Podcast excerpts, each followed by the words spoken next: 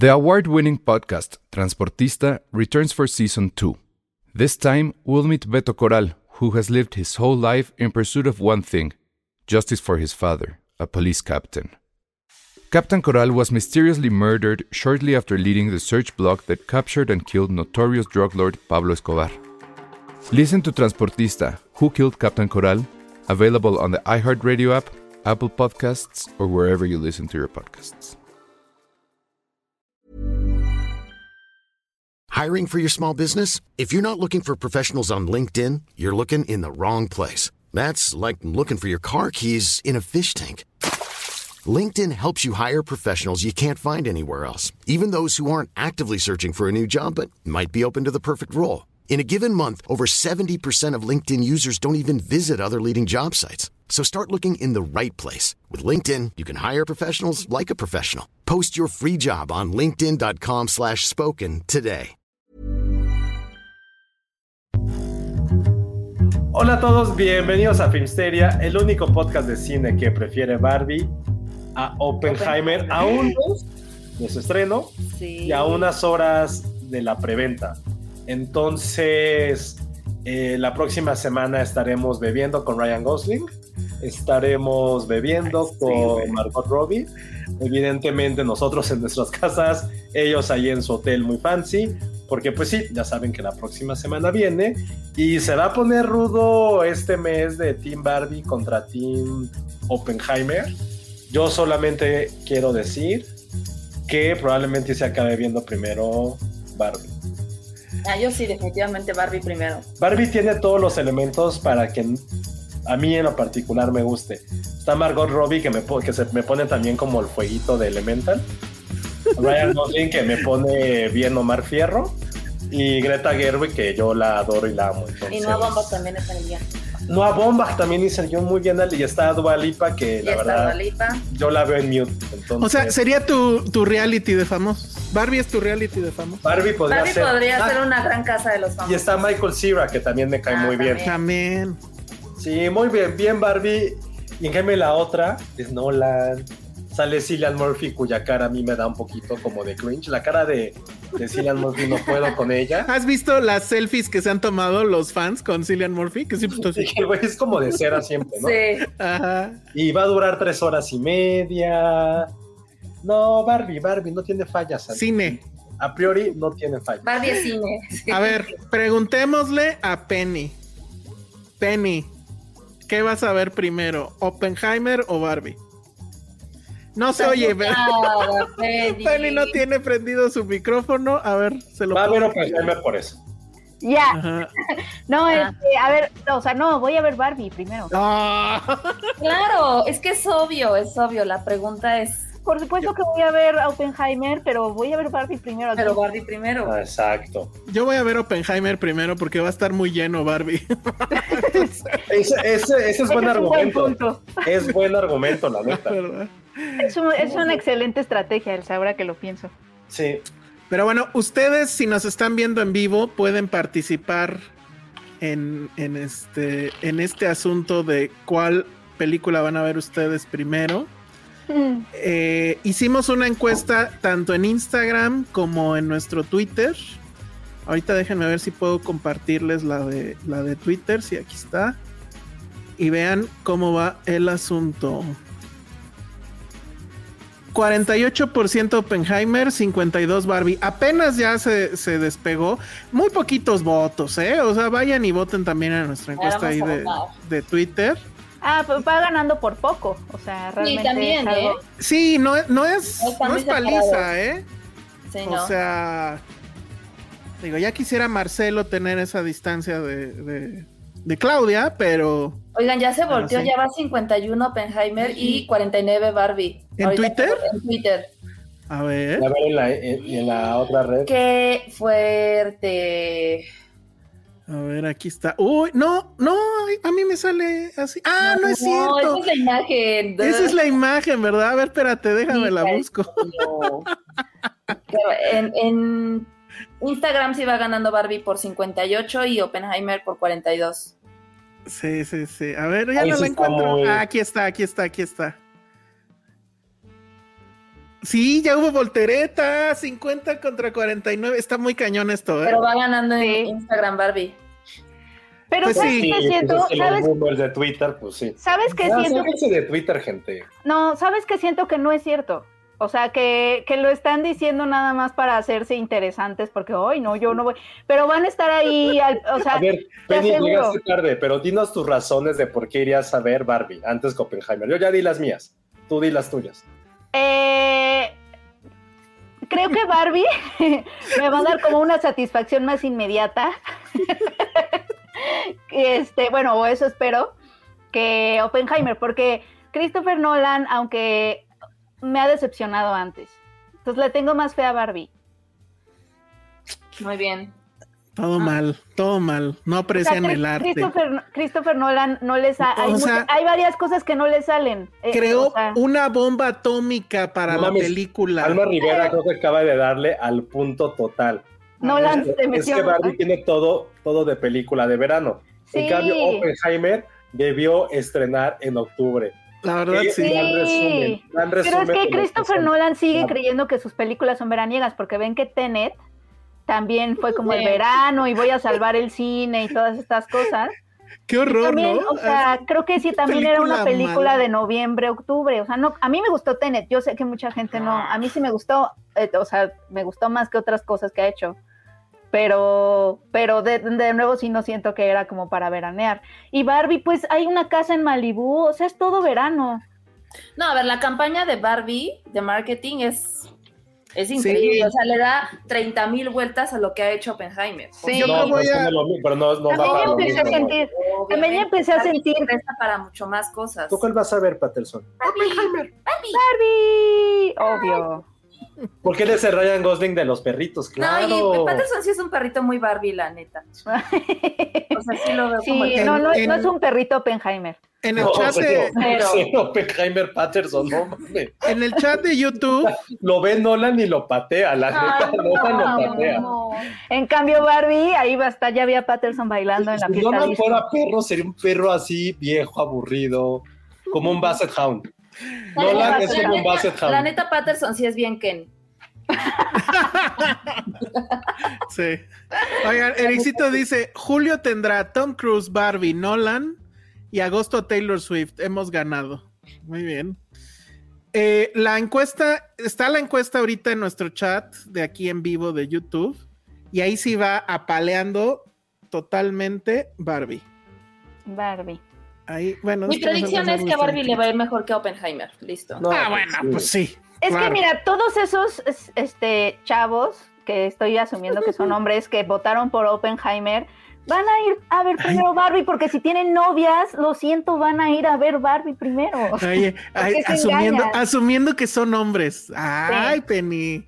Sí, o sea, A ver, tiene que haber alguien en el público, una chica que diga, no, yo primero voy a ver Oppenheimer. Tú eres esa chica, manifiéstate, por favor. Y el podcast duró seis años. no dice nada. Bueno, pero ya di, di- di mis razones. Mi razón es muy buena. Va a estar muy lleno Barbie, me voy a ir a ver Oppenheimer primero. esa es una buena No te van a dejar ir a ver Oppenheimer a ti. ¿qué Ya tal? sé. Sí, ya es que aparte Pues sí. es lo mismo que lo que acabo de decir. O sea, si tienen ustedes una chica en sus vidas, van a ir a ver Barbie primero. No, oye, no, porque de hecho, y, y ya, sí deberían ir las tres juntas a verla. Patty Ay, sí, yo sí ya se compró su vestido rosa para ir a ver Mi. Patty. Ay, Patty. Haz un TikTok con tu vestido. Ella debería de ir al, Barbie. a la- al, al meet and greet o lo que sea de, de Barbie, pero De. Barbie. Oigan, aquí, por ejemplo, no, o sea, estoy de acuerdo con eso, pero pregunta, ¿por qué eh, se están como este, uniformando para ver Barbie? pues el rosa. Para vivir la vida. Ajá. Sí. ¿Por qué Es- pues, es el equivalente- El color de Barbie, siempre. Ajá. Es el logo equival- rosa. E- Es el equivalente a ir con playera del equipo al estadio, Josué. En este caso es ir Ah. rosa. Pues sí. Va. Sí. Exacto, vas con tu playera al estadio y así. Mm, está bueno. Oigan, Voto por eso. A ver, ¿y qué pasa si la película está mala? Pues ya la Yo- viste. Lloraremos. Lloraremos. No creo que esté mala, no creo que esté mala. Yo No, mis porque es, de es- es mi Greta No. Gerwig. Ay, bueno, eso no es garantía de nada, ¿eh? 100% sí. Claro que sí, no ha hecho nada malo, Greta Nada Gerwig. malo. Ha hecho dos películas, pero, Ajá. Híjole, pero las dos le han quedado hermosas. la que era en blanco y negro yo sigo sin pero, soportarla, ¿eh? pero Bueno, esa no la dirigió ella, ella la ¿Cuál protagonizó. de blanco y negro? Ah, sí, cierto, esa no la, La diri- dirigió. esa, eh, eh, esa de la Si protagonista. te estás Frances metiendo Ha. con Francis Ha, te voy a sacar del. Ah, sí, Frances Ha es horrible. Ella no la dirigió. Elsa está en un timeout ahorita. No, Sí. en este podcast no vas, va a tener. Sí, como del hockey. Cuando alguien se porta mal, lo llevan a la banca dos minutos. Entonces, Elsa lo podemos ver. Para la gente que no sepa, eh, cuando hacemos en vivo, pues los podemos meter cada quien desde su cuenta. Y pues hay como una sala de espera. En la sala de espera, pues podemos ver con las cámaras prendidas qué estamos haciendo. Y Elsa en este momento está en su celular votando por Oppenheimer. Se puede ver que está, que está votando por Y Oppenheimer. ve lo que puso, ¿eh? No, pero no lo vamos a leer. Y ya lo puso él. Lo vamos a reportar. Híjole, bueno. Sí estaba un poquito pretenciosilla, pero no me saques. Oye, ¡Ah, uy, Penny! ¡Adiós! Dice Omar Robles, ¿se imaginan a Barbie dirigida por Nolan? Estaría increíble. No sé si, ay, mucho, no sé. imaginarlo. Sí estaría bueno. No, no sería mala idea, no sería ¿eh? mala idea. No. No mames, pero- sí estaría cabrón. Es- e- esa debería de ser la saga de Barbie, que cada nueva eh, película la dirige alguien diferente, pero que fuera un autor, pues. Ah, sí estaría padre. Yo sí pagaría por ver eso. La Barbie Sí. de Tarantino. No manches. Sido- Siento que va a ser como estas imágenes de inteligencia artificial, súper chafas, y bien de Basic Beach, cuando es como, ¿cómo son las películas de Tarantino o de Scorsese en inteligencia artificial? ¿Cómo sería Mario Bros? Ay, los dirigida por trends de TikTok. de la mierda. como los de Wes Anderson. Ay, Que sí. los que además sí vieron que está bien enojado por eso. Sí. Sí, sí, sí, dijo que le caga ese filtro. Todos, Ni todos deberían de estar enojados con eso. Pues es que también igual y puedes hacer un estilo no tan encasillado. Oigan, a ver, es que estoy viendo si sí. Yo sabía que. No sé ver, si la preventa era hoy. A ver, checa. Mientras yo leo este comentario de Nora Rodríguez. A ver. Yo fui esta semana y no me tomé mi foto como Barbie, porque iba en fachas y no confié en las habilidades fotográficas de mi hermano. Pero ya están así como, ¿cómo se les llama esos? Como standees, Es foto opportunities, donde metes tu carita eh, en el cuerpo de Margot Robbie o algo. No, están poniendo como cajas de muñeca Barbie. Ay, qué puedes padre. poner- De hecho, en el Pride vi una caja de Barbie. Sí, bueno, Estuvo pues es súper que bien, sí. bueno eso, sí. Oigan, y el día que hablemos de Barbie, ¿vamos a estar todos de rosa o ya es como- Obvio. Tú no tienes que camisa sí. rosa. Tengo camisa rosa Sí, sí. Ah, pues vamos, ahí está. y tengo la- yo- yo así y- pensando si yo tengo algo rosa. No, Penny, ahí sí. creo que sí, ya, creo que sí tengo una blusa. mínimo para ir a la función, Penny. Sí. Oigan, y tristemente la gente que nos está escuchando en el podcast, en Apple Podcast, donde estuvimos una vez más en el top 3 de América Latina, muchas gracias a todos. Y la gente en Spotify pues no nos pone porque quieren darle impulso a sus programas de cine propios que están bien culeros, están como la casa de los famosos. Eh, tristemente esa gente que nos escucha por podcast pues ya no alcanzó preventa porque es el jueves 29 de junio a las 9 de la mañana empieza esa preventa. mm, Entonces, para la gente que sí nos está escuchando ahorita y viéndonos en vivo eh, por nuestros canales de YouTube y todas las redes, recuerden, pongan su alarma para mañana a las 9 de la mañana y pueden poner, y no pongan alarma para Oppenheimer porque seguramente las van a poder encontrar después de mucho tiempo. Pero Barbie sí creo que va a ser sold out.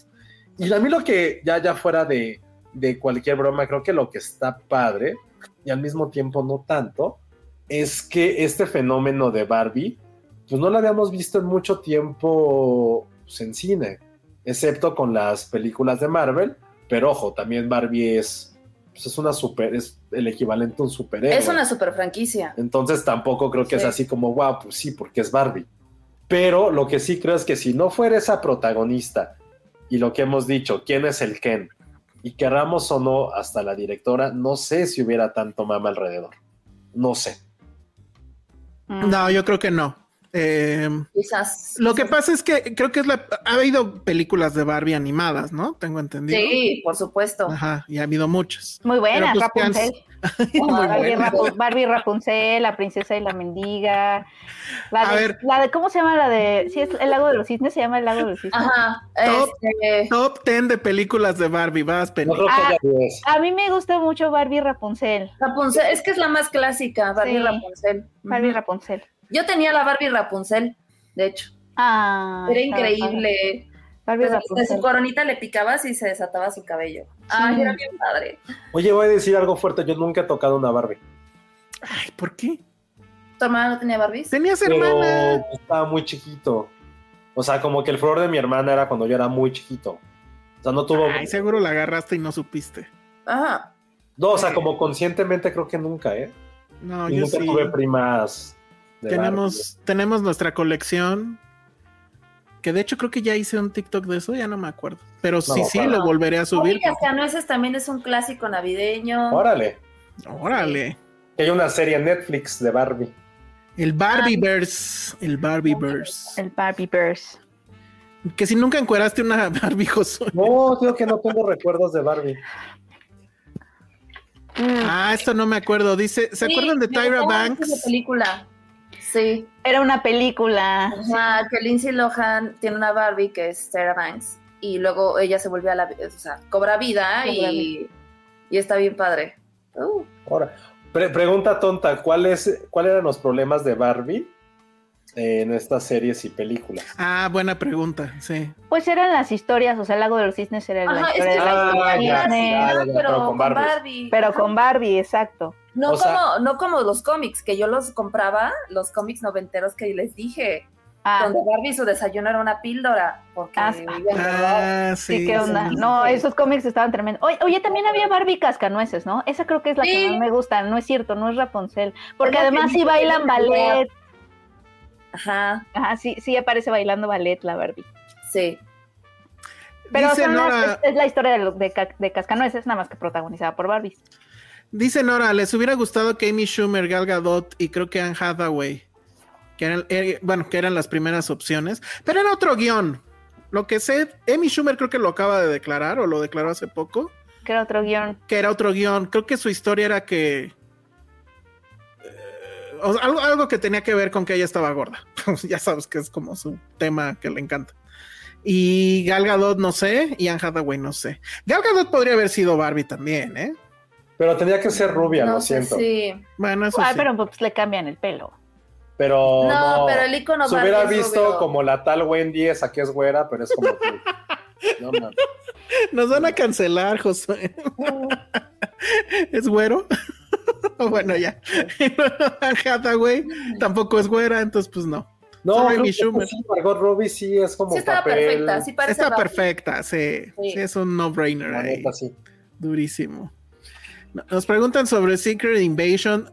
Amigos, les juro. Que si no voy a ver, si, perdónenme. si tienen problemas para dormir, ahí está Secret Pero Invasion. lo dijiste el podcast pasado, que era horrible, Sí, espantoso, asqueroso, Sí, sí, bueno, ya, ya no está, ya no hay calor ahorita, pero se supone que el mes que entra va a regresar. Entonces, si en la noche ustedes no pueden dormir por el calorón, pongan Secret Invasion y miren. mucho mejor que tener un ventilador. O sea, eso los va a hacer dormir. En fin, pues ahí está el asunto de Barbie. Ah, Jennifer Lawrence. Estoy No, yendo de Ericito que dijo que él encueraba a los Max Steels. Eso está bueno. Muy bien. ¿No tuviste Max Steel, Josué? No. G.I. Joe. Ah, ah. Ya tampoco, la verdad. Nunca me gustaron. Mis Jennifer Lawrence como, como Barbie. Sí, pudo haber sido. No se me hace, es que su cara es como de... Siento que es más barrio Jennifer Lawrence. Ajá, Y, y Barbie, pues sí tiene que sí, ser. no se me hace. Órale, ¿había Barbie Shakira? Uy, que no se entere Patricia. Yo hasta tuve mi Barbie Shakira. A ver, Barbie Shakira, la voy a googlear. A ver, googleenla. Va, va a estar bien cara. Barbie Shakira.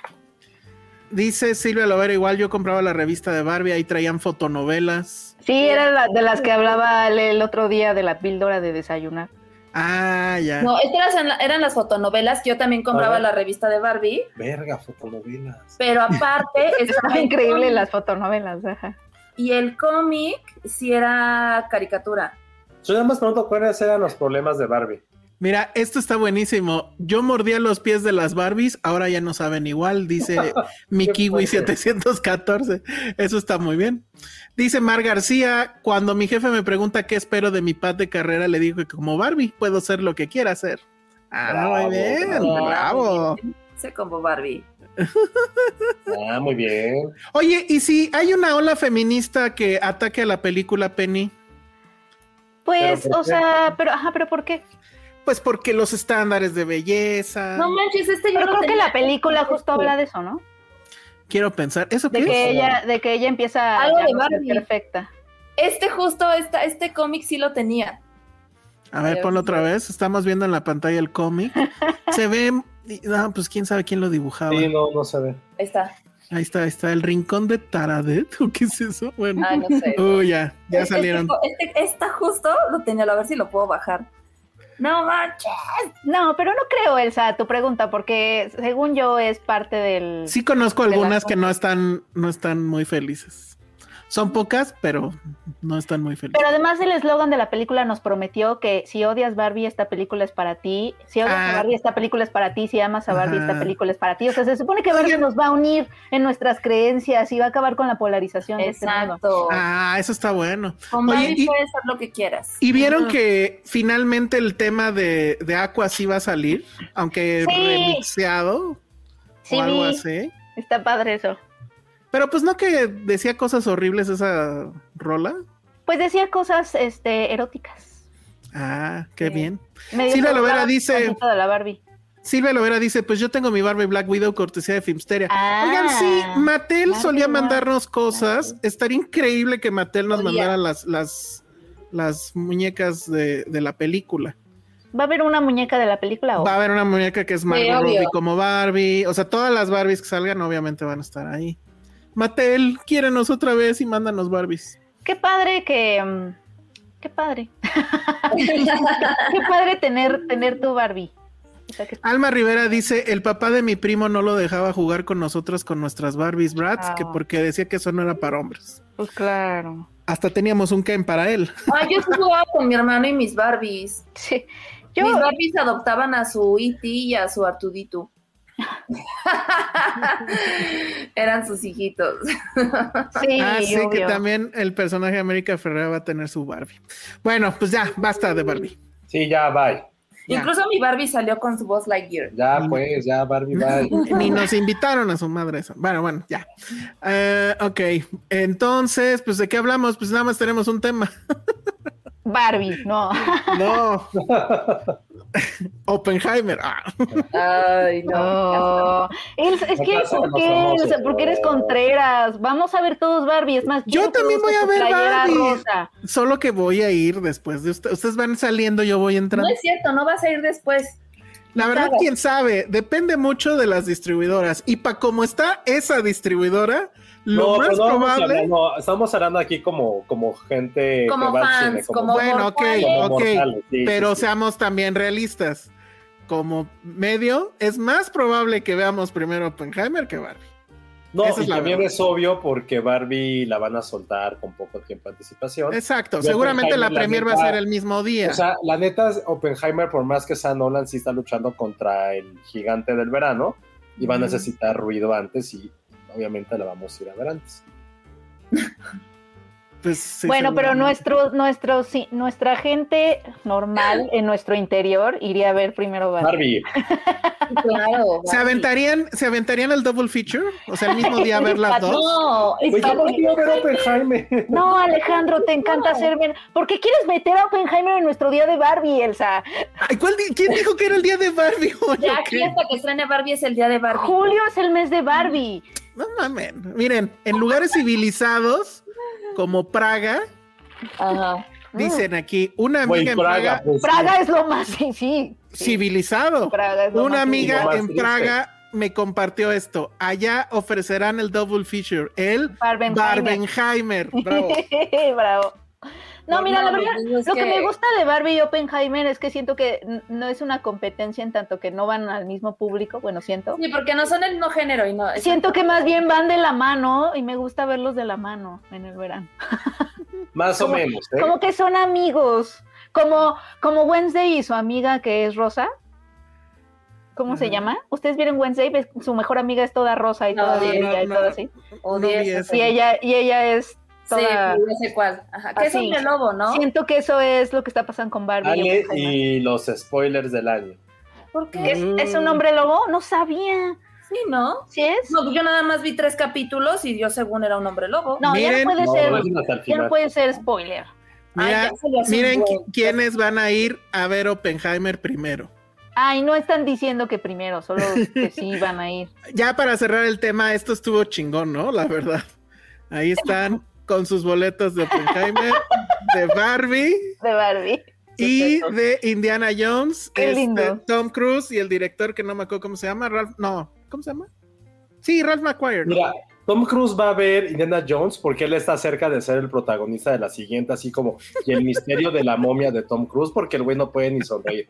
Va a ver Barbie porque seguramente el güey tiene tanto plástico en su cuerpo como Barbie, Ay, el odio, el odio a. Tom Cruise. porque el güey vivió la Segunda Guerra Mundial. O sea, es que véanlo, véanlo, ya no puede ni sonreír el pobre, es como. No mames, güey, se ve, se ve mejor que tú, Josué. A su edad Tom se ve mejor que tú. Acepta tu edad. No, no se ve tan mal. A ver. Velo, no Ale. No, velo sí, las fotos. a ver, a ver, ahí está. Ahí está el zoom, a ver. Ay, no sé, se ve. Sus ojos se ven tiene raros. plástico, o sea, no, o sea, es, él es el bar, él es un Ken, pero porque está lleno de plástico, en serio. Todo mal. A mí me. Bueno, pero a mí me pareció chingón esto, la verdad. Sí, está, está padre. Fue como de caballeros muy cabrón. Sobre todo después de que se peleó con Nolan para que le dejara una semana el, el, la IMAX. Ah, sí. Entonces, esto sí está cabrón. Y por cierto, bueno, también viene la de Misión Imposible y ya está la preventa. Creo que es preestreno en IMAX. Les recomiendo mucho que lo, os compren ya. Este, en Cinépolis, porque sí, no, no. Eso seguramente ya volaron o van a volar. Bueno, entonces ahora sí ya, basta de este Barbie, Oppenheimer y demás. Barbenheimer. Y De, ajá, de Barbenheimer. Está buenísimo eso. Sí. Y pasemos a lo que vamos a hablar hoy, que es nuestro coge, eh, nuestro coge, nuestro corte de caja de, de medio año 2023. De tarta. Ajá. Las, las mejores películas so far y series. Espero difícil. Penny tenga más de tres en su lista. O sea, o sea, sí quiero dar un disclaimer antes de dar mi lista. Ah, ¿y ahora qué hiciste, Penny? Porque- No, no, o sea, ustedes ya saben, o sea, este año la verdad es que no he podido ver muchos estrenos, porque además, este, por cosas de chamba, he tenido que estar todavía más Internet Explorer que nunca, porque me- he tenido que ver mucho cine mexicano del pasado. De hecho, hoy vi una de con Silvia Pinal, buenísima. Pero no, he- o sea, no me ha dado chance de ver muchos estrenos también por andar en, en las olas del pasado. Entonces, pero puedes sí les puedo compartir, sí les puedo decir. compartir, o sea, sí traigo una lista, sí les puedo compartir algunas películas que se han quedado conmigo. No, y tiene que que ser, estaba tiene que eh, como dijo No, por eso, o sea, películas de un toque de 2023 carta, sí. que se han quedado conmigo y que por eso son las mejores, pero con el disclaimer de que sí me falta, me faltó ver mucho. Bueno, y hay- en mi lista, por ejemplo, no está Huesera porque esa la vi el año pasado. Ay, mi lista sí estuvo, pero No está Tar porque esa la vi el año pasado. Ese es otro problema con el que me encontré. Me empecé a dar cuenta de que muchas de mis favoritas siguen siendo las películas que hablamos del año pasado, pero porque se Es que estrenaron en los bien, primeros o sea, meses. irnos para la segura de, ay, pues todas las que estrenaron en enero y que estuvieron nominadas. Ajá, pero estaba medio aburrido que volviéramos a hablar de Exacto, ellas. ya las Ajá, pusimos. Ya me incluí.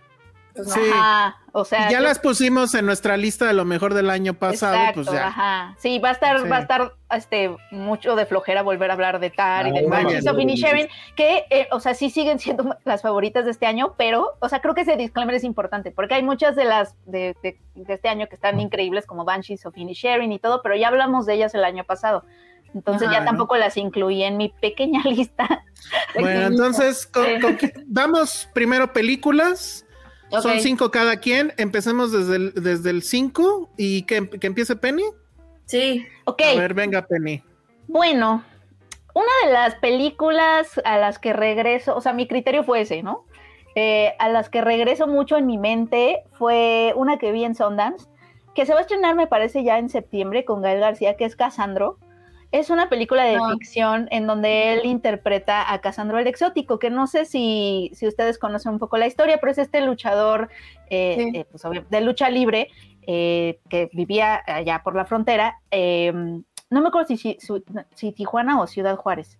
Bueno, Era Tijuana, según yo. tenía una vida fronteriza, ¿no? Este, pero, o sea, los exóticos son estos luchadores que tienen estas ondas queer un poco, pero que en el ring, antes de Casandro, nada más estaban un poco ahí en el ring para perder. O sea, ese era el chiste de ser un exótico. Eran Mm. este grupo de luchadores que nada más iban a hacer un poco show, pe- pero eran como los que se usaba para que otro se luciera un poco, ¿no? Para dar el show y no ganaban.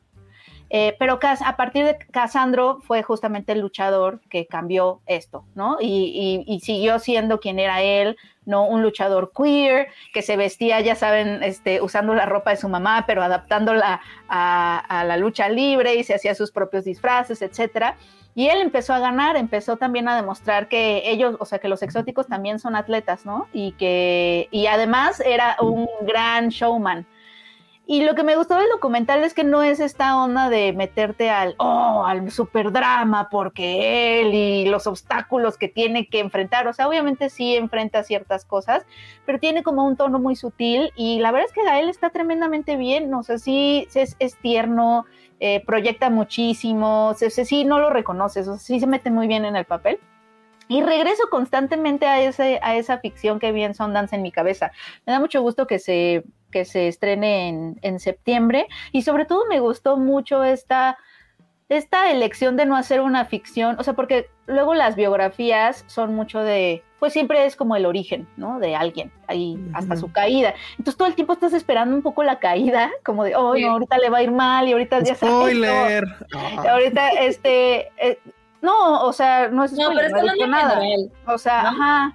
Este, todo el tiempo estás esperando como algo tremendamente y obviamente él se enfrenta a muchas cosas, porque pues obviamente no vive en un, no, no, no opera en un sector que es particularmente eh, amable con lo diferente. Es un deporte obviamente muy machista y también ante un público pues que tiene muchísimos prejuicios también. Entonces sí se enfrenta a cosas, pero no, no hay esta como melodrama absoluto que podría haber. Y eso me gustó, como que tiene un tono muy equilibrado. Y él está muy bien. Dice el Kenny, en los 50 los exóticos eran luchadores vanidosos. Ya con la triple A empezaron a ser personajes travestis. Travestis. Mm. ¿Quién la trae, Penny? Amazon. Ah, Sí, se estrena en Amazon. Ya ves que Amazon en, en Sundance empezó también como a echar así, Ajá. Ya. Y, y sí, ese entonces sería como... Pero entonces, ¿no llega a salas? No. No.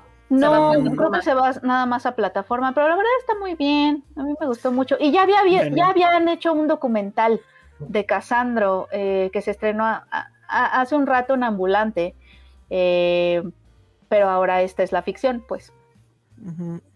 Oye, pues hay mucha gente que está comentando de esto. Dice, tengo muchas ganas de ver, dice Jacobo Falcón, tengo muchas ganas de ver la película de Casandro. Hay un documental, justo lo que estabas comentando, ¿no? Este, Alma Rivera, lo, lo interesante de los exóticos en la lucha libre es que en- son aceptados en un, para un público mex. Me recuerda cómo fue aceptado Juan Gabriel.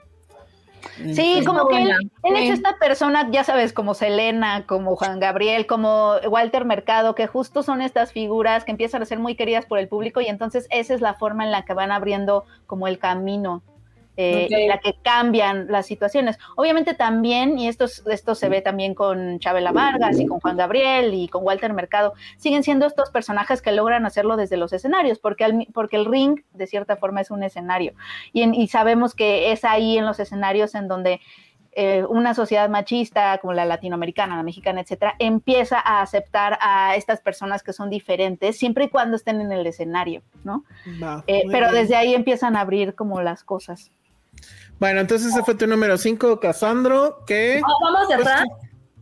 ¿Cómo? Ah, yo pensé que íbamos. Ok, sí, ya, nada. Sí, ¿no? Vamos de abajo Sí, para sí, arriba, sí, sí. Penny. O esa fue tu número uno. no las tengo ordenadas en números. Muy bien, Penny. Esa Bueno, es Yo una de mi también, tienes, a ver, yo tampoco las tengo ordenadas. Ok, digamos- bueno, whatever. Ese fue tu Esa, cinco. esa es una de mi lista. Ok. Tu cinco o lo que sea, Ale. Mi lo que sea es un poco tramposa, Qué raro. porque yo ya la vi, pero va a estrenar este año. Ah, bien tramposa. Ah, A ver, pero pues- Tramposa, pero la vi de forma legal porque la trae Diamond. Ay, pues sí, porque trabajas ahí, pero bueno, a ver, venga. Claro. Y se llama Blackberry.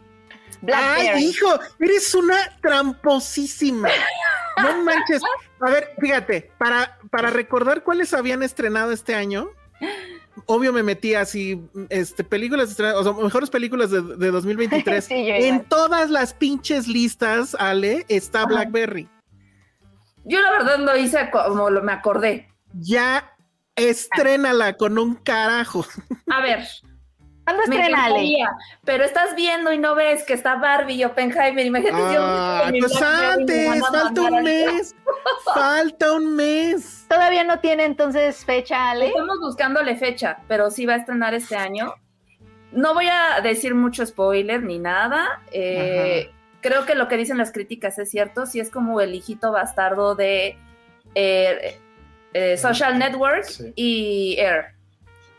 Este, la película, a gran- digo, a grandes rasgos, trata sobre la creación del BlackBerry, este teléfono que todos teníamos y amábamos en los 2000 Yo y, no. y cómo surgió, ¿no? Y Era cómo se muy en cool. este emporio gigantesco que pues en un momento llegó a ser incluso más grande pues, que, que- que- que cualquier otro celular, ¿no? Hasta que llegó, por supuesto, el primer iPhone y pues ya sabe, digo, esto no es spoiler, ya sabemos que pues eso eh, significó la caída de este gigante que era BlackBerry y que se caracterizaba justamente por su seguridad y por todo esto. Pero sí es muy interesante cómo la película te plantea cómo surgió de literal en una cuevita unos nerds tenían esto y empezaron a, a- empezaron a notar como cuáles eran los problemas de comunicación, ¿no? Y, y- y el problema de mandar mensajes, etcétera, y fueron y propusieron este su, invento, su idea, y hubo, pues, obviamente una- alguien de, dentro de esta industria que dijo, órale, a ver, vamos a ver, me voy a arriesgar con ustedes, hagámoslo, ¿no?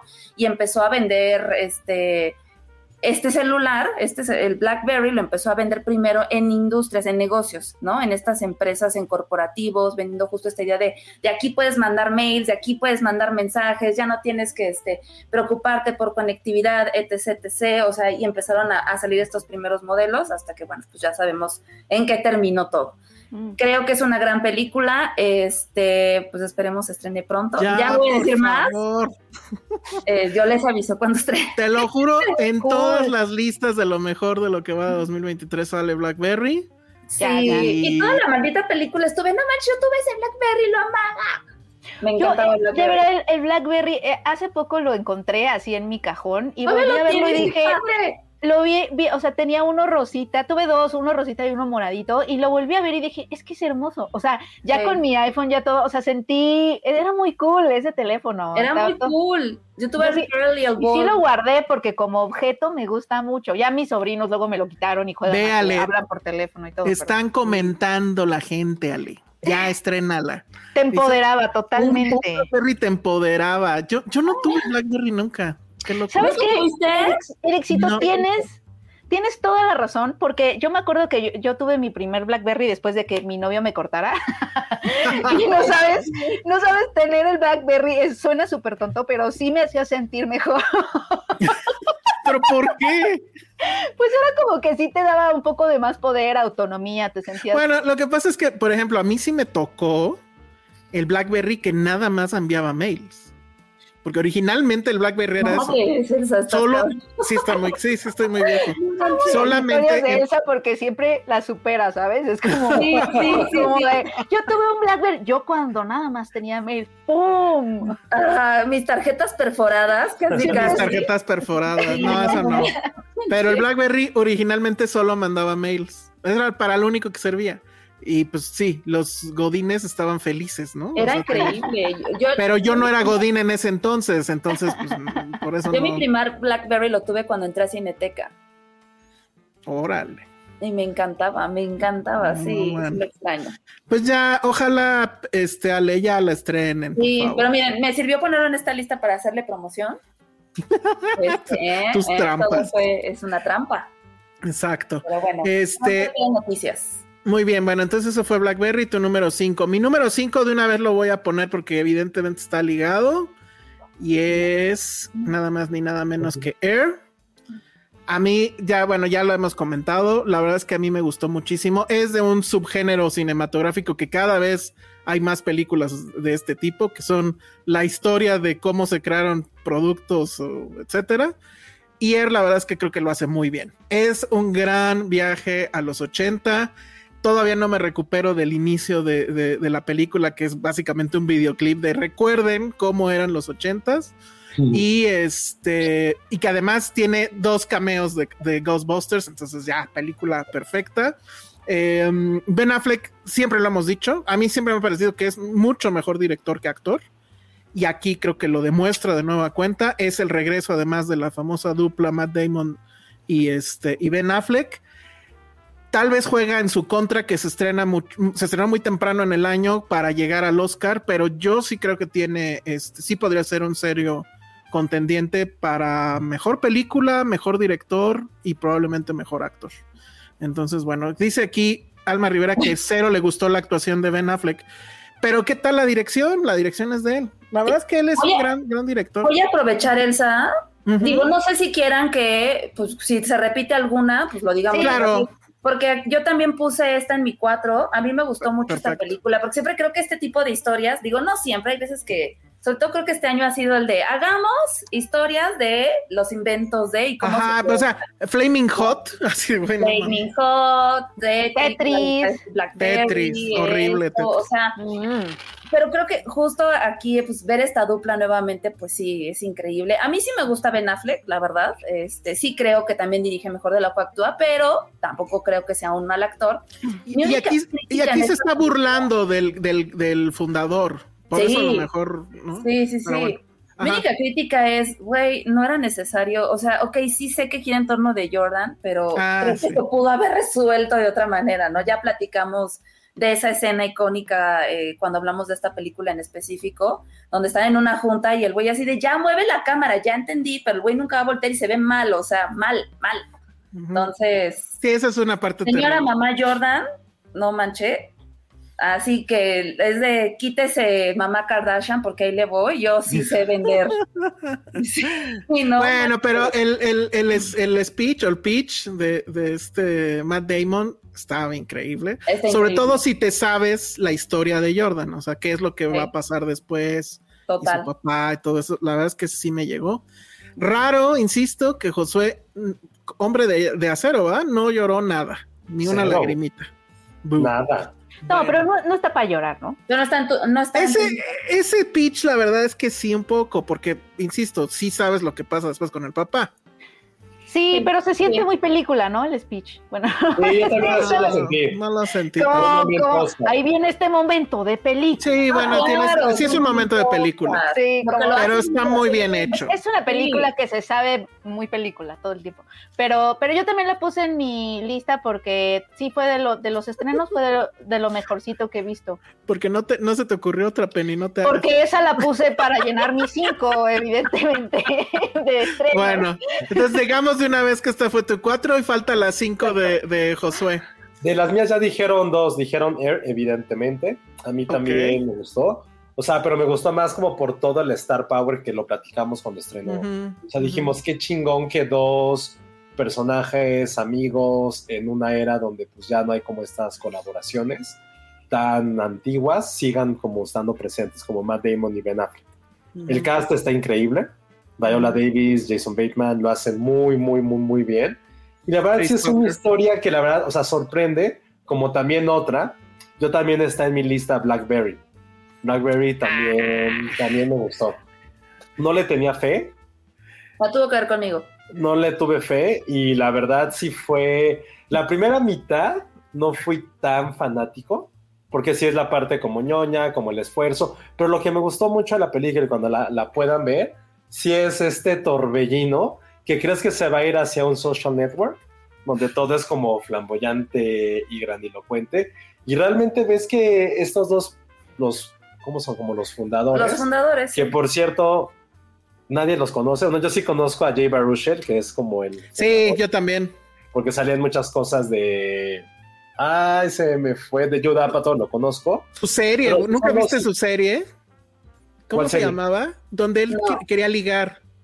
No, Uy, no mames, es buenísima. Ahorita, la- ahorita te digo cómo se llama. Síguele. y que siento que, que sí era como niño bonito, pero teto. O sea, me caía muy, muy bien.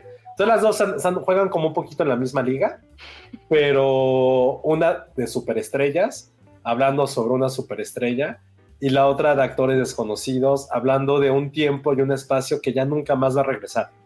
Creo que también es habernos puesto como en esta época muy dos milera. Y, y eso me gustó mucho. Sí, fue como regresar un poquito a nuestra adolescencia viendo, viendo la película, porque Ah, hay sí. demasiadas, hay demasiadas referencias. Pero es justo en este punto que se contrapone mucho con Air. De ya que estás en la cima, ¿cómo la haces para volver a estar en la cima, para seguir ahí? O mantenerte. Que eso es lo más difícil y que eso va el speech de lo que dice Matt Damon. De, güey, yo le dice a Jordan, tú vas a ser el güey más cabrón de la vida. Pero ¿qué pasa para que seas inmortal? Y fue un poco con Blackberries, como vas a estar en la cima, ¿qué haces para que sigas siendo inmortal? Y ahí está como todo el meollo de esta película. Entonces, dos películas que nunca pensé que me fueran a gustar. O sea, Air sí, evidentemente, pero la forma en que lo retrataron, y realmente eso tiene que ver 100% con una dirección muy, muy clara, un guion que sabe perfectamente a lo que va, y actuaciones, insisto, de superestrellas en otra, y la otra que realmente quien carga todo el peso son las estupideces e incoherencias que hace la gente que tiene el poder. Como dijera mi mamá con muchos, Ah, sí. con muchos güeyes del mundo editorial, El que llega. el que no tiene y llega a tener, loco se quiere volver. Ay, amo la que- Como, como la Wendy, ¿no? Siento que ese también.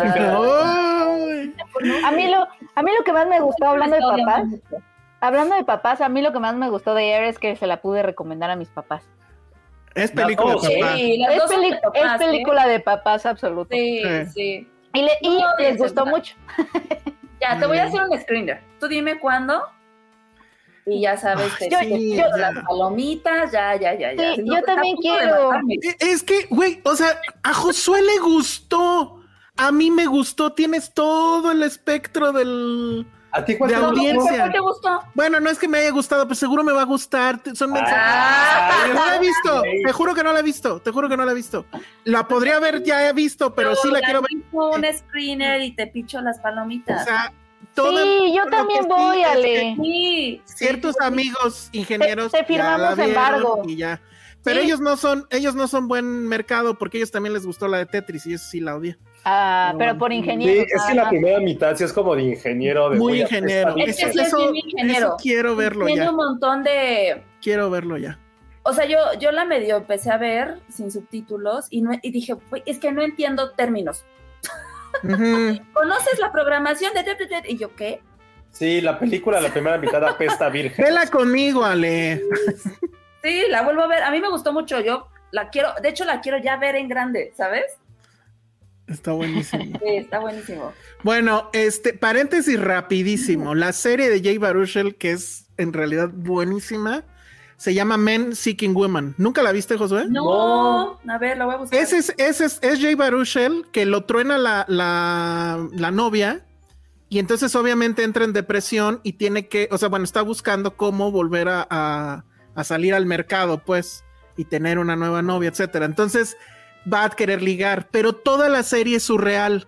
O sea, en, en un episodio, por ejemplo, este describe a la chica como si fuera una bruja y literalmente es una bruja. Y entonces vemos cómo es su, su, su este, salida con la bruja y bueno, al final no es tan malo, etcétera. Ah, aquí es vieja la serie. Es muy vieja, ya tiene, ¿qué? ¿10 años? Oye, No. el póster está horrible, sí da miedo. ¿Es el de la bruja? ¿O cuál es? Ah, Órale, porque hay, bueno. to- hay toda una serie, ajá, ahí sale con, con un, ah, ese es un gnomo, no sé. No, no, no. Sí, es un. Este, pero miedo. así, o Pero sea, bueno. son completamente surreales todos los episodios. Incluso pueden empezar a verlo en cualquiera y no pasa nada. Hay uno, me acuerdo, que era. Ah, sí, que el hermano de, de, de, este, de la novia, que está increíblemente guapa y así, es un monstruo de que que tiene así, en vez, en vez de manos, es como el de las salchichas de Everything Everywhere, pero en vez de salchichas son pitos. Entonces, saluda a, tu hermano, a, a Pues mi hermano, que no sé Everything qué. también. Sí, Pues, bueno, sí. Ah, Sí. bueno, o como Boys a Fred, háganme cuenta. Entonces, este, también. pero está muy cagada. Jay Baruchel es increíble eh, en comedia. La verdad es que a mí ese güey me cayó súper bien cuando vi esa serie. En, Entonces, bueno, en Telemundo, en Diamond somos muy fálicos, al parecer. sí. bueno, muy bien. Sí deberíamos de tener una función de Filmsteria de Blackberry. ¿eh? Ok. Anótalo ahí. Bueno, ok, entonces eso fue, ya todo mundo dijo, tú ya dijiste dos, ¿verdad, Josué? Ah, Ah. bueno, tú también, Penny. Sí, Entonces, yo, ¿cuál, es tu tres o lo que sea? Ah, mi tres también es una de sondas. Ok, qué Este, trampa. Qué trampa, sí. No, pero es un documental, fíjate, eh, Iván la vio, eh, no, la, vi- la vimos, él la vio dos veces, precisamente porque me dijo, acabo de ver el mejor documental de mi vida. Y yo, ¿qué? Y la pasaban otra vez, entonces me dijo, tienes que verla. Entonces me sentó a ver una cosa que se llama And the King Said, What a Fantastic Machine.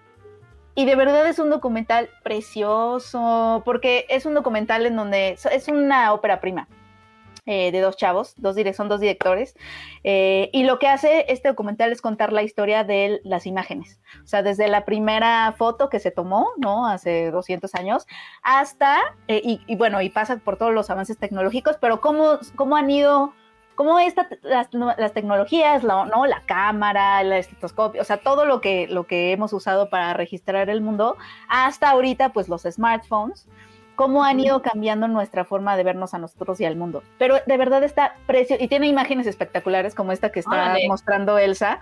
Aquí es una chavita que está, o sea, como lo que nosotros hacemos ahora para captar imágenes y las tecnologías que nos permiten hacerlo y cómo ha evolucionado la horror. imagen.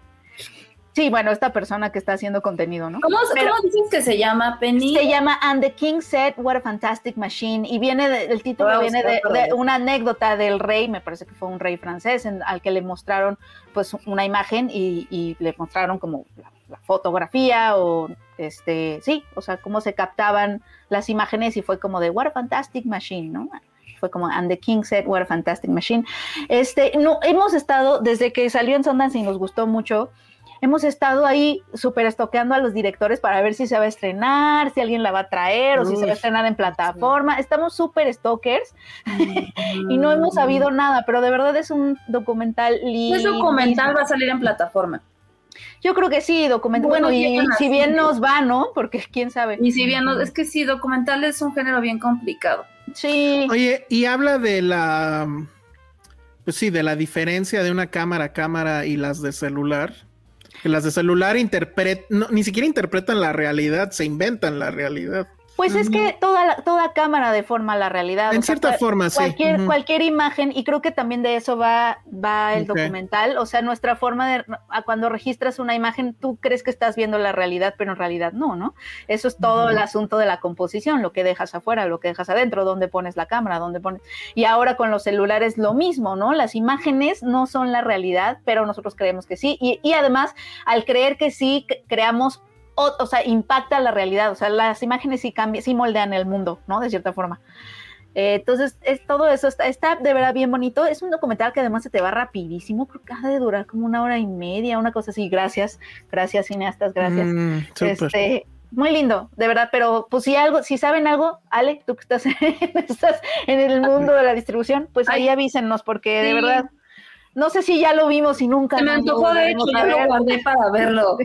A ver si lo cacho por ahí, investigo. Sí, Va. No sé si Oigan. más bien nunca nos, nunca lo volveremos a ver y nada más fue un amor de, de, de, de, de enero. De verano. No, porque fue en Sundance, ¿no? De febrero. Sí, de, de- de febrero. Oigan, quiero hacer un paréntesis porque se nos olvidó mencionar algo. Sí, Sí, ¿sabes Pero- qué? sí, ya, me, ya me, me acabo de acordar yo también, Ah, pero pues vas, bueno. vas, vas. Pues eh, queremos aprovechar este programa y futuros programas para inaugurar Sí. la sección Filmsteria Altruista. Y queremos pedirles su ayuda, cooperación. Ustedes, como saben, somos amantes de los animalitos y pues de, la- de los necesitados, ¿no? Entonces, queremos, si les es posible, que este día, en este podcast, todos los superchats que nos donen lo vamos a donar a una causa. Hay un perrito que está en un refugio que quemaron y pues está en rehabilitación, están tratando de salvarlo. Este, a mí me compartió la, información una asociación con la que he trabajado que se llama este, Refugio San Cristóbal. Eh, y pues ahorita están pidiendo fondos para poder pagar pues la curación, el hospital del perrito y demás. Mm. Independientemente de eso, pues digo, yo me voy a comprometer, ya estoy trabajando en ello. estoy trabajando como en una lista de diferentes asociaciones por si les, es les sale en su corazón y nos van a estar compartiendo también qué pequeñitos gatitos, perritos, ¿no? Este también ya me puse en contacto con una de aves. Este, pues si alguien los puede apoyar o adoptar alguno de estos pequeñitos que necesita ayuda, ya les estaremos poniendo ahí los datos. Este, acuérdense que también estos refugios, pues no solamente son de croquetas, necesitan también, pues, eh, materiales de curación, obviamente, porque casi todos los perritos, pues, vienen de situación de maltrato o abandono y, pues, obviamente, pues, hay que seguir ahí curándolos. Necesitan también material de limpieza, porque, pues, imagínense, este, por ejemplo, San Cristóbal, que es este refugio que me compartió en específico este de este perrito, pues, tiene alrededor de 600 perros, entonces, limpiar este, y mantener aseado pues a 600 perros pues sí requiere mucho, mucho material. Eh, lo que quieran también donar en especie, igual también pueden ir a muchos refugios, ya los especificaremos. Pues nada más, o sea, con que vayan y vayan a convivir con los perritos, que pues obviamente pues, también necesitan amor, pues ayudan muchísimo. Entonces, eh, si nos pueden apoyar, hoy todos los superchats que, de hecho no ha habido ninguno, gracias. Y por eso me acordé, ¿eh? porque no ha habido Que vengan el día de hoy, van a ser para donar a este pequeñito. Eh, no vamos a poner la imagen tan fuerte, porque sí está medio fuerte, pero si podemos poner los datos de la cuenta, o si también quieren donar directamente, pues también se agradece para poder rescatarlo. Este, a ver, ahorita pongo los datos de la cuenta, pero es un lugar con el que tú ya habías trabajado antes, ¿no? Este, ¿vale? Y bueno, de hecho nosotros, pues es el lugar donde eh, las cosas de Harry las llevamos. Y pues tenemos entendido que, que pues sí, se dedican a esto eh, de manera completamente altruista. Y este, vamos, o sea, hacen creo un muy buen trabajo. Entonces, pues ahorita están con este perrito en, en, en, en esta situación y este, pero bueno, hacen muchas, muchas otras cosas, tienen no sé cuántos animales, etcétera, ¿no? Entonces, pues esa es la, la, idea. Eh, para hacérselos más fácil, eh, todos los superchats que entren hoy, pues se, van a donar directamente a, a este, a, esta cuenta y a este, a este sitio. Órale, ya me dio un superchat, pero. Ay, gracias. Este, y eh, pero también si ustedes quieren donar directamente, pues adelante, ¿no? Ahorita déjenme. si no lo ponemos aquí abajo, déjalo, escribo y te lo mando. Aquí está, aquí está, a ver si ahí está ya, ¿no?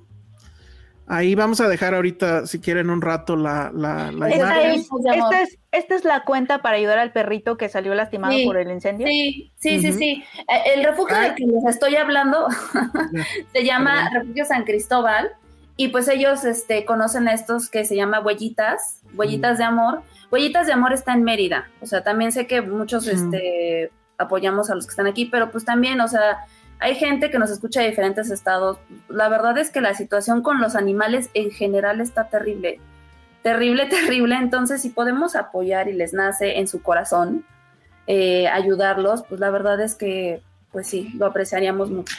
bueno, este, este sí tiene un punto aquí, ¿eh? Dice doctor Coloso, creo que mejor pasen la cuenta para que la donación sea completa y YouTube no tome su parte.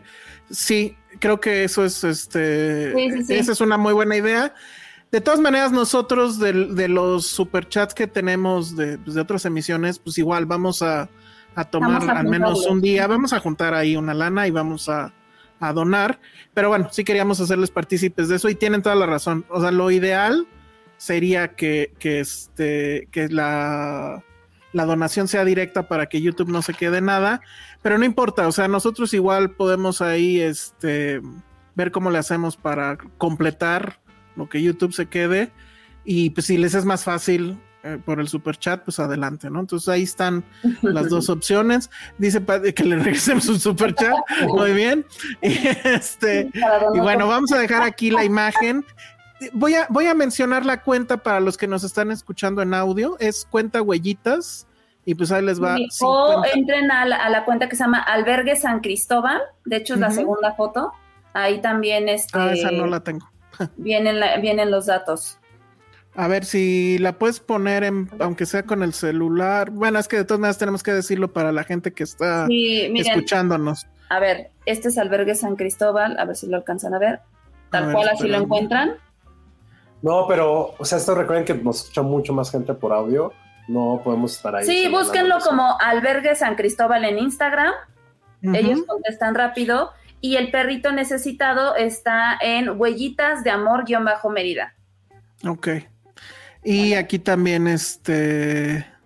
A ver, espérame. Tenemos un PayPal, que igual también es más fácil que ponerles ahí números y demás. PayPal también se queda una parte, pero bueno, es huellitas de amor mérida arroba gmail.com. Con eso en PayPal, ahí también pueden este, donar. ¿Sale? Y entonces nada más repite otra vez en, en Instagram, ¿cómo están? ¿Ale? Huellitas de Amor-Mérida o Albergue San Cristóbal. Ok, perfecto. Bueno, entonces ese fue el pequeño paréntesis. Y bueno, ya tenemos aquí también de, de Ale Cárdenas Palacios. Muchas gracias. Este, bueno. Gracias, ahí, ahí este, vamos a ver cómo lo hacemos, pero bueno, este, para que supongo que igual les posteamos después cuando hagamos la transferencia y pues de todos los, los superchats que se junten. ¿vale? Bueno, voy a dejar esta imagen aquí. Voy a, ustedes ya dijeron dos películas cada quien, ¿verdad? Sí, ya, ah, bueno, Penny ya dijo su tercera. Entonces me falta, ah, faltas tú, Ale, primero. Sí. Y luego, y luego yo. Ah, vas. Ok. Mi tercera es Guardians of the Galaxy. Ah, hablando de animalitos. Hablando de animalitos, creo que basta y sobra decir, eh, porque, digo, independientemente de, a ver, no, no nos vamos a ir tampoco con esta onda de, este, sí, o sea, los animales nos ganan, sí, sí somos ese público, a quien, digo, hay gente que se queja, ya me peleé con alguien por ahí, este, pues ni modo, así somos, yo soy muy sensible, pero independientemente de, creo que es un gran cierre para esta trilogía que, lanzó a James Gunn a, donde está.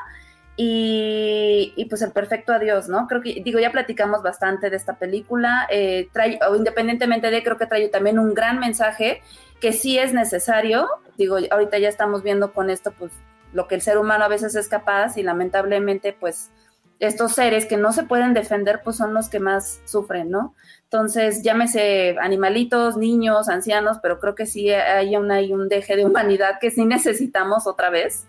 Entonces, esta película creo que lo retoma muy bien. Y insisto, es el perfecto cierre, por lo tanto, está en mi tercer lugar.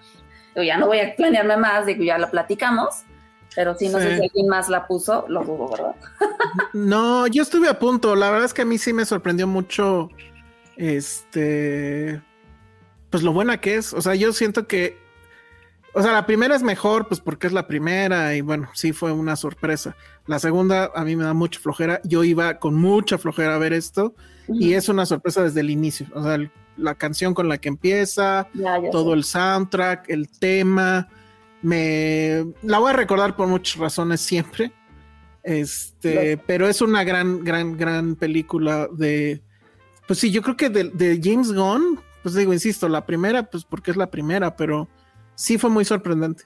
Y sí, salí diciendo, híjole, pues probablemente el DCU sí esté en buenas manos. Entonces, bueno. Claro. Entonces, bueno, voy a quitar ya este la cuenta, pero pues si no hay. La ponemos al final otra vez. Si quieres, la ponemos al final otra vez. Muy bien. Entonces, sigo yo y la mía es. Ay, pero ya aquí ya se me perdió la imagen. Bueno, este, Holy Spider. No sé si recuerdan de esta Ay, no la he visto. ¿No la has visto, Penny? No, pues no me ha dado chance de ver nada. Maldita sea.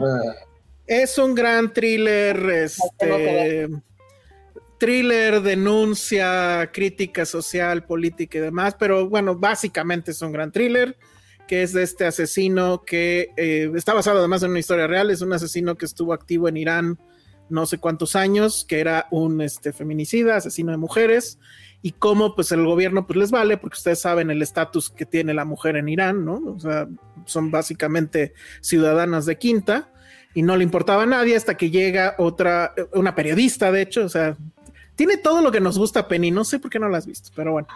Eh, llega una periodista que es la que sí quiere, em, pues más que encontrar al asesino, quiere saber la verdad. Y eso es lo que provoca que, eh, pues al final se vuelve ella un poco una investigadora y que vaya tras, tras el asesino.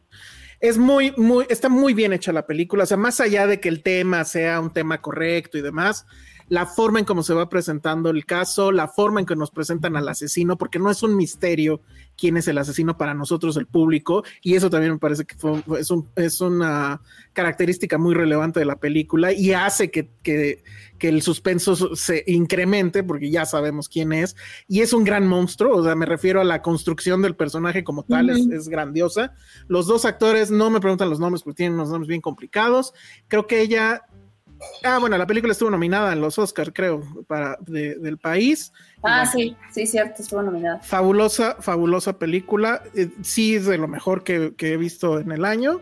Y yo creo, no soy de esta, usualmente estas listas de medio año al final, pues ya no sobrevive mucho, ¿no? O sea, se sobreviven dos o tres, pero yo creo que esta sí va a llegar a, mi lista final. Entonces está Holy Spider, no sé si ya está en, creo que sí ya estaba en plataforma, ¿no? Creo. Mm, no sé.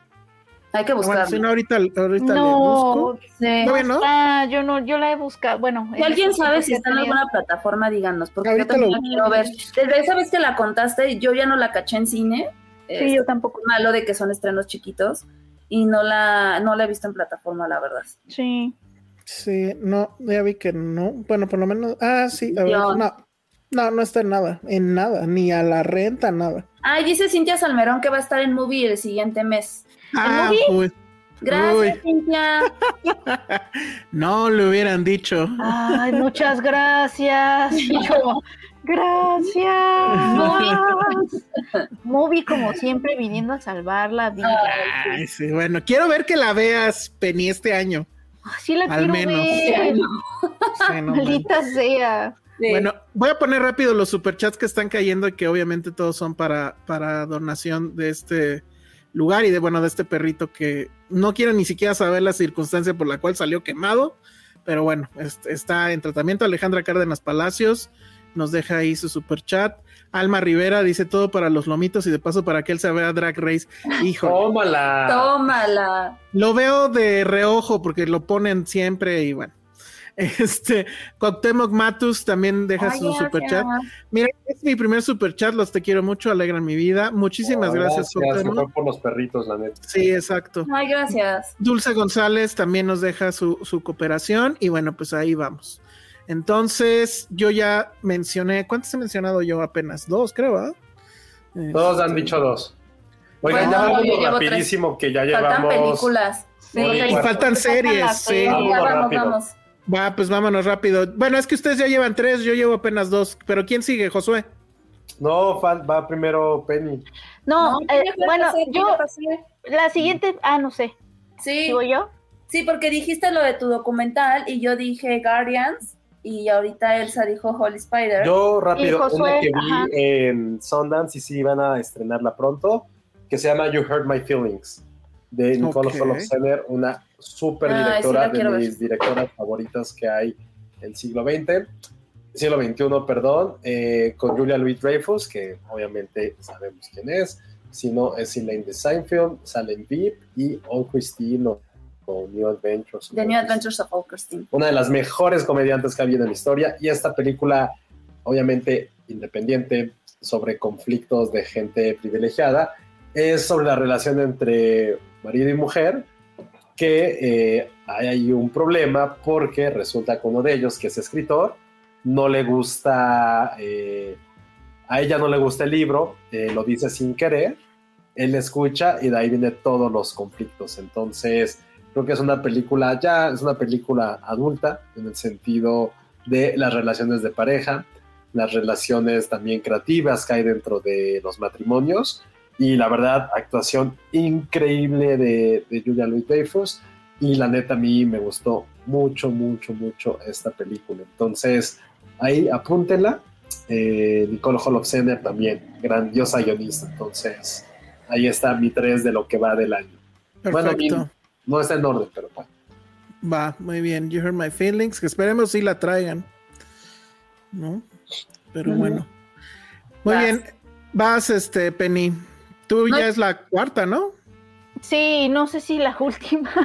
es que ya no veo otras que no sean del año pasado en mi lista. Bueno, este, yo no, me voy a tardar mucho porque ya hablé de esta película aquí. De hecho, es una película a la que también mi mente regresa bastante, que es la de Close, que fue, eh, que me parece que fue nominada al Oscar. La olvidé por completo.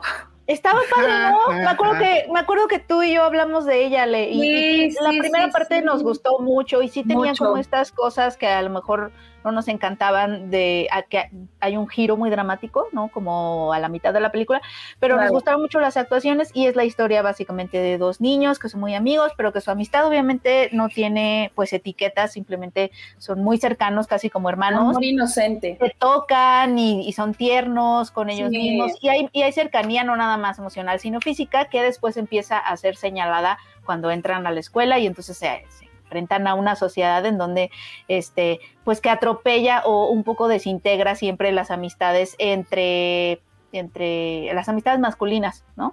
Sobre todo. Eh, y empieza a crear soledad y, todo eso. Entonces, eh, pues esa, esa película que se estrenó en movie, me parece que sigue en movie, sí está muy padre. Eh, pues es que esta como, es cuenta esta como expulsión del Edén, ¿no? Que es la imagen.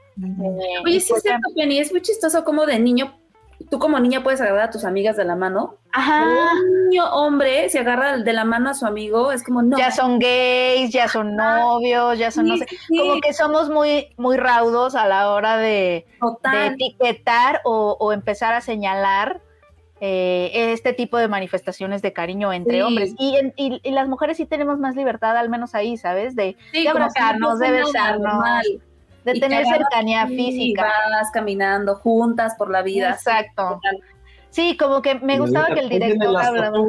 No, pero me gustaba el, que el director hablaba de su película, que su película mostraba cómo se empezaba a construir el silencio entre los niños. Entonces eso estaba lindo. Y sí, ahí está el movie. Muy bien. Este le preguntan a Josué o a, pues a Penny, porque también viste de, de, Sundance, que si alguien vio la de Sanctuary. No, no estuvo en Sundance, pero sale. No vi Sanctuary. ¿Saben quién sale ahí? ¿Quién? ¿Quién? Margaret Qualley. Uy, súper. Sí, no, yo no la vi en Sundance. Pero no, no estuvo en Sundance. Pero pues a ver si no llega a movie también. Al parecer, Movie compra todos. Bueno, luego Rafael Martínez manda también su super chat para el tema de los perritos. Dice va por el omito y aprovecho para saludarles. Gracias, Muy bien. ¿Quién sigue? ¿Tú, ¿Tú Ale o yo? ¿Yo? Fácil, Sí, este, muy bien. Es mi número tres, creo, ¿no? Sí. Cuatro. Es que a todos tú vas en cuatro y tú vas en tres, creo. Ajá, pues de hecho sí. Pero está bien fácil. John Wick. Ah, me faltó ponerla Qué fuerte. Sí. yo, sí pensé en John Wick y no la puse porque creo que sí me molesta la forma en cómo terminó. El final, final, final. Poético, pues si lo quieres ver así, pero no me encanta esa forma. ¿Sabes? Pero sí, eh. yo la vi contigo y me acuerdo que nos divertimos mucho. En esa escena de las escaleras no parábamos. Lo de las escaleras. lo que pasa es que además, si ya lo analizas, o sea, sí hay un cuidado muy cabrón en el tema de, ok. La estética, la coreografía. Sí, sí, sí. Claro. Sí, y, y, en el tema de, ok, llevamos cuatro películas de un güey madreando gente, bueno, matando gente, pero todas ellas hay el cuidado de que no sea lo mismo. O sea, van aumentando los stakes, van aumentando la complejidad. los también. Ándale, exacto. los O sea, recordemos que todo esto empezó por un perrito y a mí me parece fantástico. Y, la verdad es que esta lo, lo, hace muy bien. La anterior siento que ya como que estaba medio de flojera, pero lo hace muy bien aquí. Tiene muy buena atmósfera, nuevos escenarios, nuevos malos. Este, el final me gusta la idea, pero bueno. Y este cuate, ¿cómo se llama? El cieguito, bueno, el actor, Yuen o algo así. No Bueno, e- e- ese actor que es el mismo que también hace de cieguito en, en, este en Star Wars, este sí, eh, bueno, en esa, ya saben cuál. sí, Este lo hace también. Es, es, un, es una gran adición a la, a la saga. sí, No entiendo qué va a pasar. Sé, sé que viene el, el spin-off con Ana de Armas, que seguramente en Soder, pero Obvio. esta creo que sí cierra bien. Eh, a lo mejor sí tienes razón. El final, final, final, no sé si me convence, pero todo el viaje es buenísimo. ¿no? Y entonces esa es mi número 3, de hecho. Va. Entonces, ahora sí sigues tú, ¿no, Ale?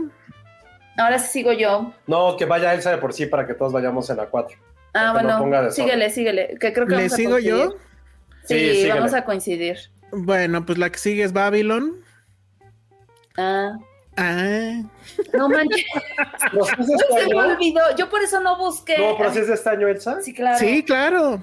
A lo mejor, a lo mejor alguien de aquí Pero ¿Puedo siento que ese es un buen criterio, que si no, si no fue memorable para ti, Ale, pues igual.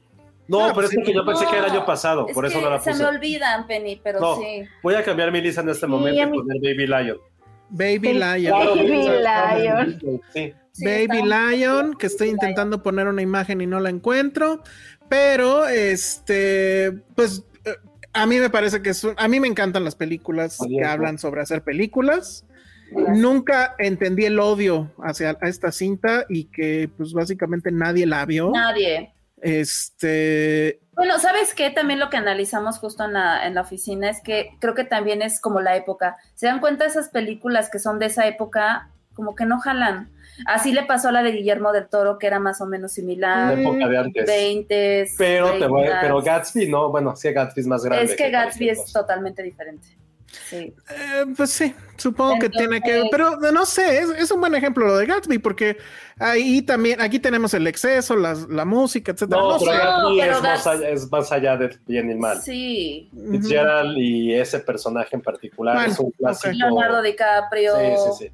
Me parece que es una gran cinta de Damien Chazelle, sigue con sus mismas obsesiones, hace un grandísimo homenaje al cine Sí. y también creo que pues hace, no una crítica, pero sí es un retrato muy honesto de Hollywood, ¿no? Y también creo que incluso toca un poco el tema de las cancelaciones y demás, ¿no? Y es, pues no nos hagamos, o sea, este, este lugar es un congal. pero de este o sea, congal- Hollywood no es tan glamuroso, o sea, este, este bajo Ajá. mundo donde, güey, Sí, Con gal, me encanta esa palabra, Elsa. es un congal y de ese congal han salido grandes películas. Sí. Let's bra- embrace that, ¿no? Entonces, pues ese es mi número dos. Entonces, Para ¿quién mí sigue? no la tengo en mi Invítenme, número, pero, invítenme a un congal, por favor. Uy, Penny conste. pero estoy arrepentido quizá. Yo ya me arrepentí de mi lista. Sí, yo también. Oigan, pero a ver, vamos a, vamos, Es que las, listas quitaría- generan ese tipo de ansiedad. Quiero que quitar la última que dije. ahora. no, a ver, hagamos esto, ya son las últimas, ya. O sea, para no repetir, ya di lo que habías puesto y mejor al final de año, como siempre, reacomodamos y listo. Yo ya he puesto Boys Afraid, pero la quito por Baby Lion. Yo había, yo, yo medio, no, es, es que creo que Bo- yo medio puse a Boys Afraid, pero quizá la quito, pero quizá la pongo porque me falta una. No, no, entonces déjala. Déjala, yo la tenía, eso yo no tengo en orden. Yo la quitaría Déjala, por poner Baby Lion y quito probablemente Blackberry por poner John Wick. Se me fue Ay. Wick, se me fue. Se me fue. Sí. Sí. No, yo Oye, sí y ustedes, usted- ustedes ya vieron Spider-Man, ¿no está padre? Claro. Sí, de hecho. Todavía es- no llegamos al Ay. número uno. Ay, Penny. No, ya la arruinó. Penny, Sí, ya. ya. Penny, ¿qué haces? Ay, Penny, el spoiler está. Bien, bien, Penny. Pensé que ya estábamos en la última. Ah. Ya estuvo bien, lo hizo bien, Penny. Van a ver, este, Díganos, háblenos. Sí, yo ya, sí la ajá. tengo, eh, Spider-Man Across Spider-Verse. Es una maldita joya, no manches, o sea, la animación, partamos de lo visual, es maravilloso, es fantástica, la historia es increíble, los personajes, por supuesto, en su versión y, e idioma original, es una maldita belleza.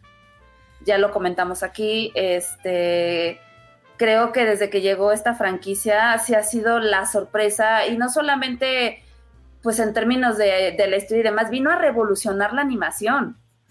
Sí. O sea, creo que a partir de esta película sí fue un parteaguas de cómo se estaba animando y de, y de qué tipo de producto estábamos teniendo. Y sí es una mal- maravilla. De los mejores soundtracks junto con Guardians, creo que si Spider-Man se lleva todas.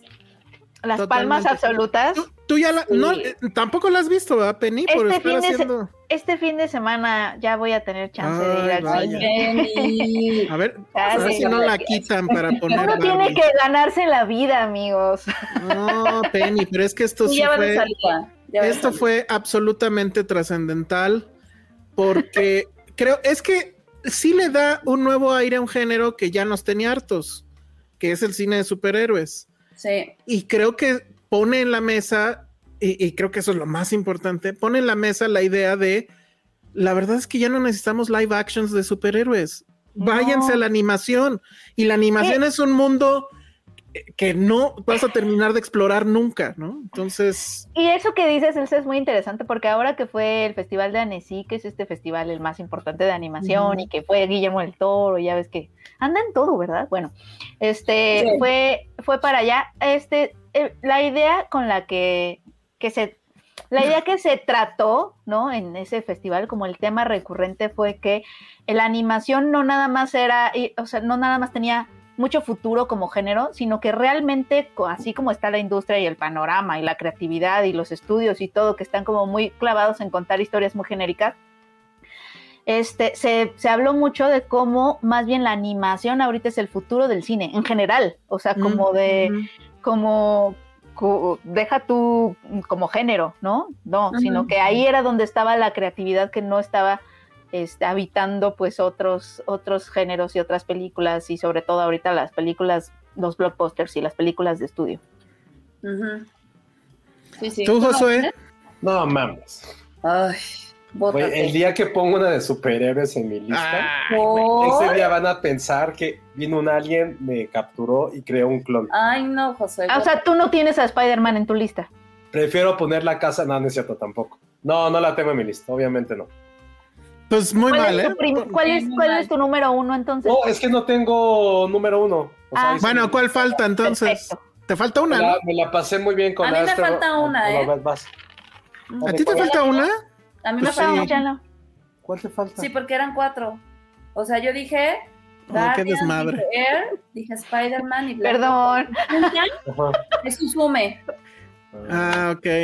Susume. Suzume. Suzume, esta película de Makoto Shinkai, que es el director de este, Your Name, que para mí ha sido de las mejores películas que he visto en mi vida, Your Name. Es una maldita belleza. Creo que vuelve a regresar con esta película. Digo, no, o sea, se- comparándolas, por supuesto, sigue siendo para mí mejor Your Name. Pero creo que eh, hablando, obviamente, eh, partiendo otra vez también de la animación, es una o sea, visualmente es una cosa maravillosa, increíble. De verdad no entiendo los japoneses y, el anime, más bien cómo hacen estas cosas, cómo transforman estas historias y lo llevan a tantas cosas. Este, tiene muchísimas eh, connotaciones, obviamente, de la cultura japonesa de- con los yokai, que digo, ya no voy a entrar mucho a eso porque está muy ñoño. Tiene ahí por ahí un guiño a Kiki, entregas a domicilio de, de Ghibli. La vi hace poco y la verdad es que me pareció increíble, fantástica, porque también explora no solamente estas típicas historias de, de amor, ¿no? Sino que también sí como el crecimiento de estos personajes y de cómo se van encontrando a través también de la cultura japonesa que sí es, se me hace muy rica y maravillosa y este mundo tan fantástico, sí para mí Susume fue un wow y no saben cómo hubiera encantado poderla encontrar en el cine. Pero Yo sí la vi en el cine, lero, lero. Sí me costó mucho y tú sabes que lo intentaba, pero era de puta, horario a las 11 de la mañana y yo en la oficina y era como, güey, ¿a qué hora voy a ver Checa esto? tus privilegios, Ale, ¿dónde la viste? Sí. Yo la vi, la verdad es que a mí la otra, la de, ¿cómo se llama? Your Name. Your Name, me aburrió muchísimo, pero esa la vi no en el cine, la vi en Netflix. Yo no sé cómo te aburrió Your Name, es hermosísima. puta, yo lloré aburrió en Your cabrón. Name. O sea, me dormí. Your Name a mí me, a mí me, me, me, me, me caló. Yo lloré. Ah, sí, final. Sí, cuando Sí. abre la mano y ve el mensaje pensando que le puso su nombre en la mano, sí es de, ay, no. Tal vez lo vuelva a intentar, Oye, pero, pero esta, esta de Susume, la verdad es que sí está muy bien. Sobre todo lo que me encanta es, o sea, ya el tema de que si los fondos y que, o sea, todo el escenario está increíble, creo que ya cuando se trata de anime está por sentado. Pero Sí. me encanta cómo la animación, hay un personaje que es una silla. Sí. Y es un gran personaje, es una silla que se mueve. Ahí ya verán en la película los yokai. Los yokai son estas como, eh, pues no son deidades, son como personajes dentro de la cultura japonesa, este que por ejemplo Ghibli ya había retratado en, eh, hay un, se me olvidó el nombre de esta película, pero son como unos mapachitos que tienen unos, literal, unos bolas gigantes, esos son unos yokai. Aquí se- yo, lo, yo lo vi así, hay un yokai que se supone que son objetos inanimados que pueden tomar vida cuando cumplen 100 años. Muy bien. Entonces- Bueno, pero sí, muy, muy buena, muy buena elección.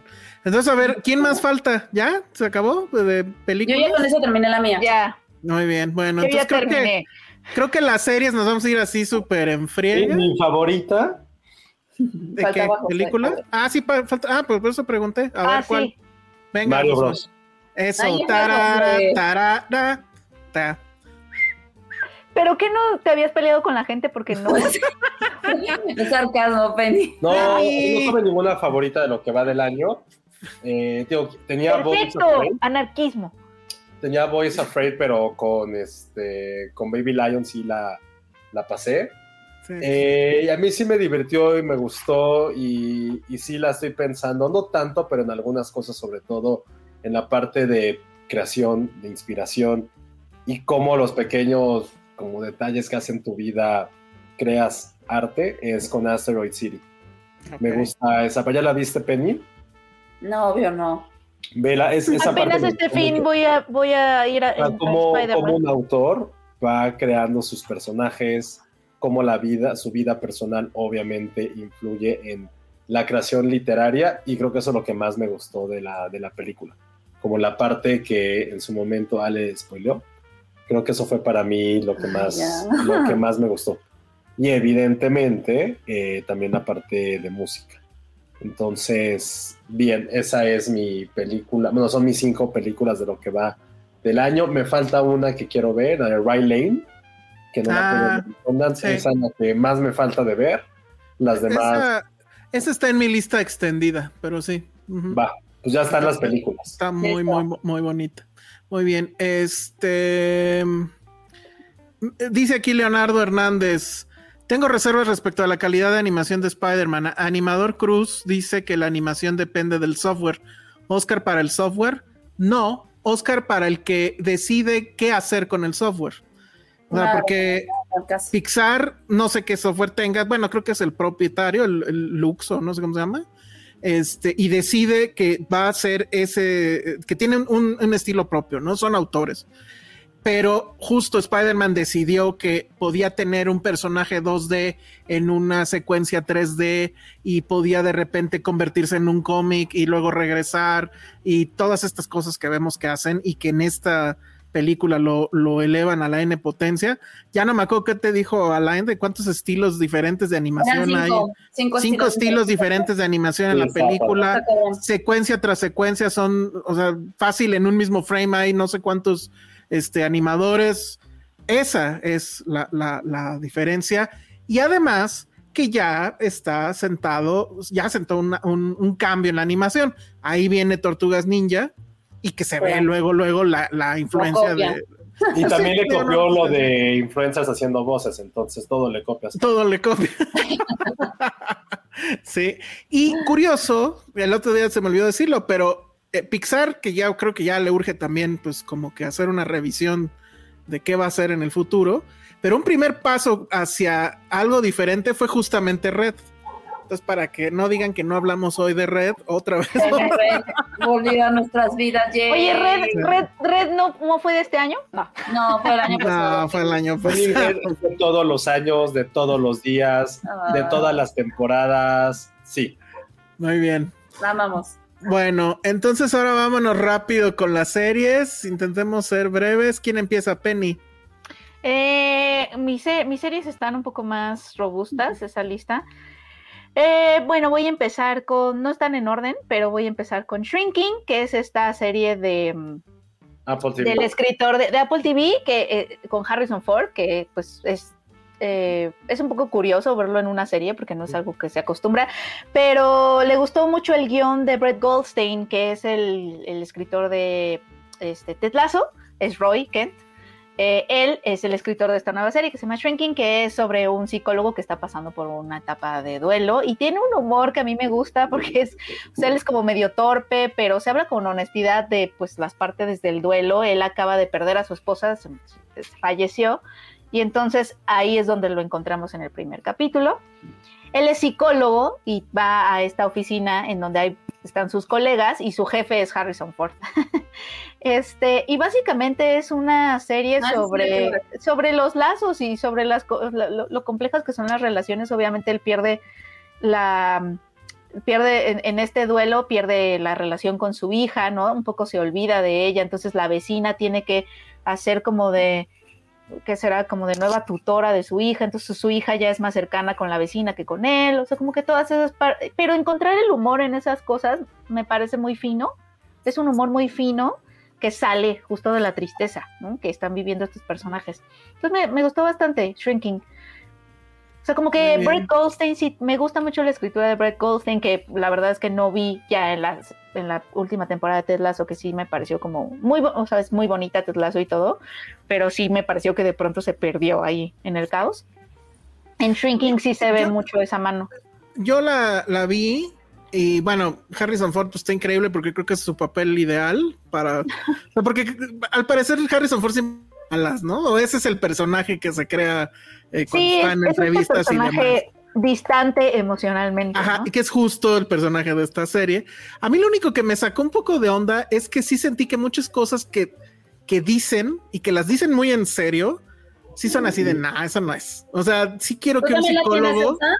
Como que... No, no la tengo, pero bueno, nada más quería comentar eso. O sea, que, que sí me gustaría que una psicóloga o psiquiatra, lo que sea, me dijera si lo que están diciendo ahí sí vale o no. Ah, bueno, pero no es, no es parte del, del humor de la, de la terapia, porque él al principio siente que no, que mm, sus pacientes no están avanzando y entonces adopta una una estrategia muy poco ortodoxa este, de involucrarse más personalmente con ellos, o sea, de, y obviamente no está bien, o sea, los psicólogos no deben hacer eso, pero le empieza a funcionar, entonces es raro. Ah, esa es la parte que, a mí me, me choque un poquito. Bueno, entre, entre que le empieza a funcionar y no, porque si se mete al final, bueno, eh, conforme avanzan los capítulos, conforme avanzan los capítulos te das cuenta que en realidad no, no está funcionando como él cree.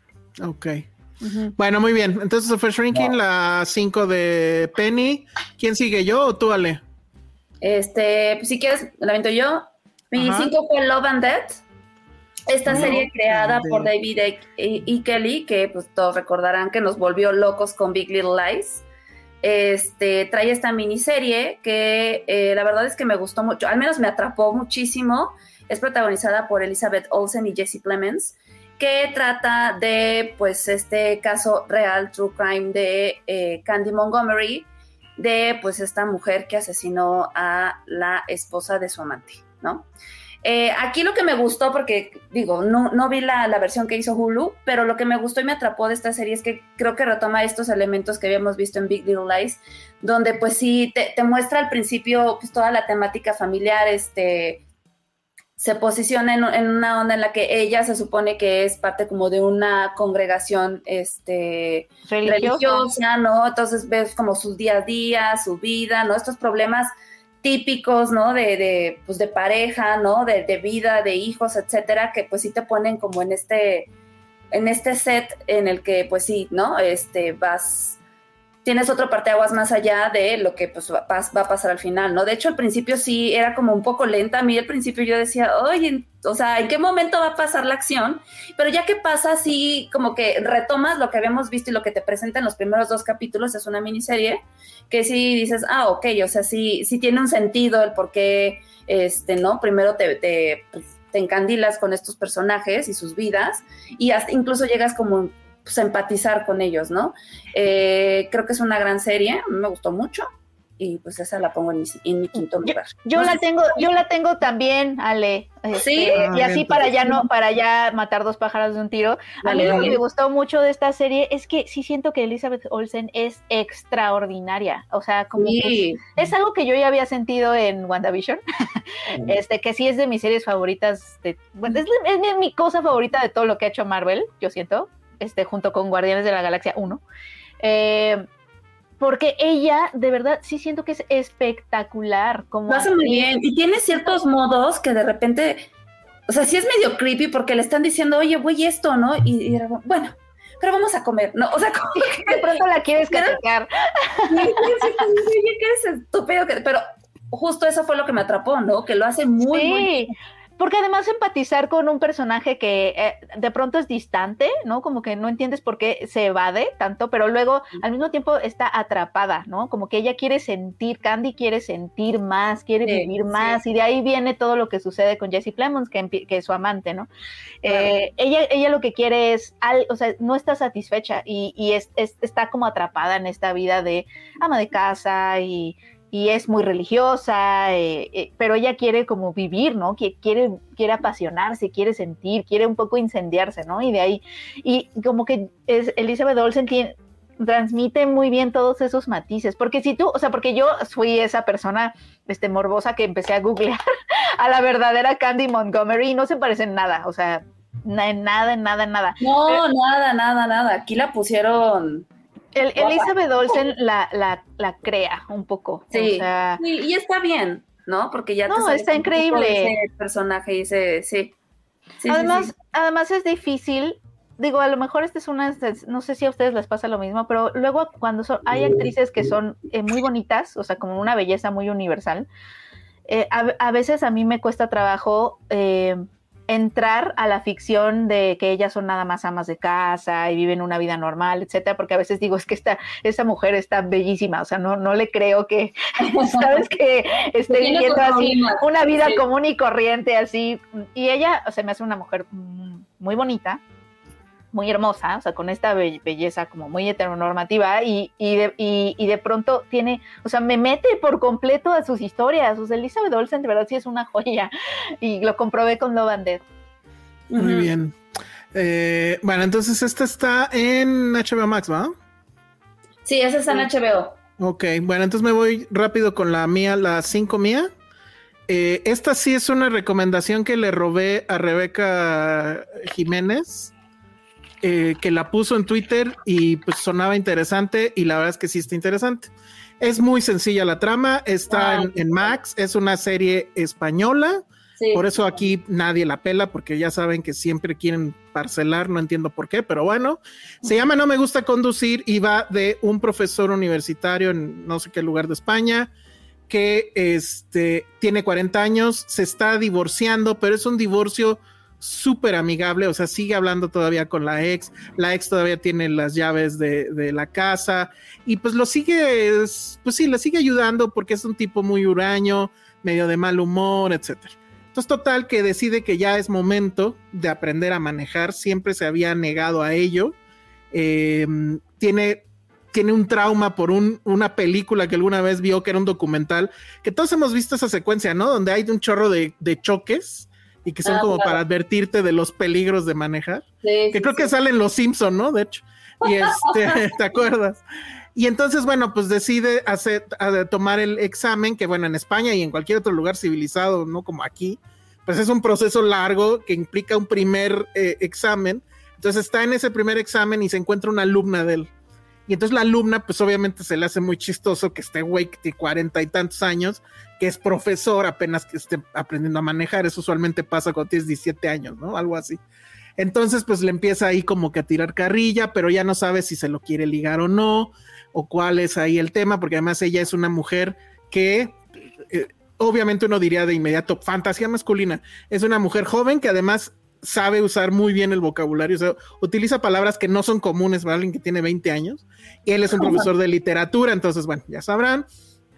Y pues eh, eh, es muy sencillo, es muy chistoso porque cuando ya finalmente va a la práctica que es en el auto y que ya sabes que tienes a tu maestro al lado. El maestro, digo, no me sé los nombres de los actores, pero es increíblemente cagado, utiliza un chorro de frases hechas, este, la forma en cómo le explica cómo es que es el embrague que le dice, tienes que pisar ese pedal como si fuera una cucaracha. Y mira, es fácil, fácil y rápido para toda la familia. Es como que su frase favorita. Y bueno, es un personaje, es un gran personaje.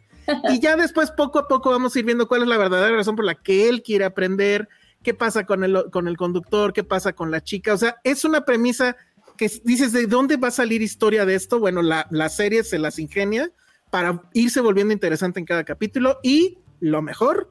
Dura cada episodio 30 minutos. Bravo, gracias. Entonces, bueno, pues se ah, llama No me gusta conducir y la verdad es que está muy bien. Está en la, en la justa medianía entre serie para lavar los platos y, serie para sentarse y verla con toda dedicación. Ah, muy bien. Entonces, bueno, pues ahí está. ¿Y quién sigue, Josué? Eh, la mía, Dios, no está en orden, es la segunda temporada de Abbott Elementary. Creo que eh, lo que pasó el año pasado fue una de las grandes sorpresas de comedia en los últimos años y haber seguido con ese mismo ritmo, haberle impuesto otro tipo de eh, crecimiento a los personajes, pero siguiendo con esta comedia tan, tan fina, tan inteligente, darle la vuelta a este como falso documental. Lo de acá se Elementary la segunda temporada, la verdad es, es, es fascinante, es una de las series que es así, la puedes tener de fondo, pero al mismo tiempo siempre vas a estarte riendo, aunque nada más escuches como las frases, la, la química que hay entre los personajes, se me hace algo bestial. Entonces, mi número 5, si lo quieren ver así, es Abbott Elementary. Perfecto, entonces ahora vamos contigo otra vez, Penny. ¿Cuál pondrías después? Eh, pues eh, no están en un orden particular, pero pues Succession.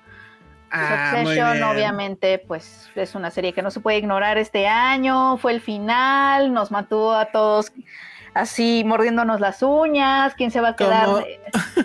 Como, dijo Patty ahora que fue lo del submarino. Dice, los únicos ricos que realmente me tenían preocupado este año, pues eran los ricos de Succession. Ay, no, bueno. Pues Ese es tu número uno, ¿no, Elsa? Evidentemente es mi número uno. Penny ya me spoilereó otra vez mi número con mi anarquismo de los perdón pues pero la verdad es que obviamente eh, fue un gran un gran final para una gran serie. A mí me, siempre me gustó mucho. Y sí o sea eran eran los los, los, los ricos que capturaron los empresarios ricos y millonarios que capturaron nuestra atención y, y eh, por por o sea cuánto duró fueron cuatro temporadas cierto por cuatro años. Cuatro, cuatro, eh, una serie que fue creciendo y que no, te, no podías creer que, seguías igual de, preocupado por ellos, este, de, temporada en temporada, por lo regular, pues las, temporadas siguientes, ¿no? Que en la 2, la 3 suelen no ser pues las mejores siempre en la serie, siempre como que van cayendo y parecía que Succession iba increciendo todo el tiempo y esa fue mi sensación y pues sí, obviamente el final fue, se convirtió también en un fenómeno de cultura pop. era una serie difícil, eh, no, no difícil de seguir, pero que sí exigía, te exigía un poquito más. Como Yo, mucha gente, mucha gente que se la recomendé no podía, no, bueno, Ale, creo que no pasan del primer, de la primera temporada. Y, platicaba con alguien de la agencia y me decía,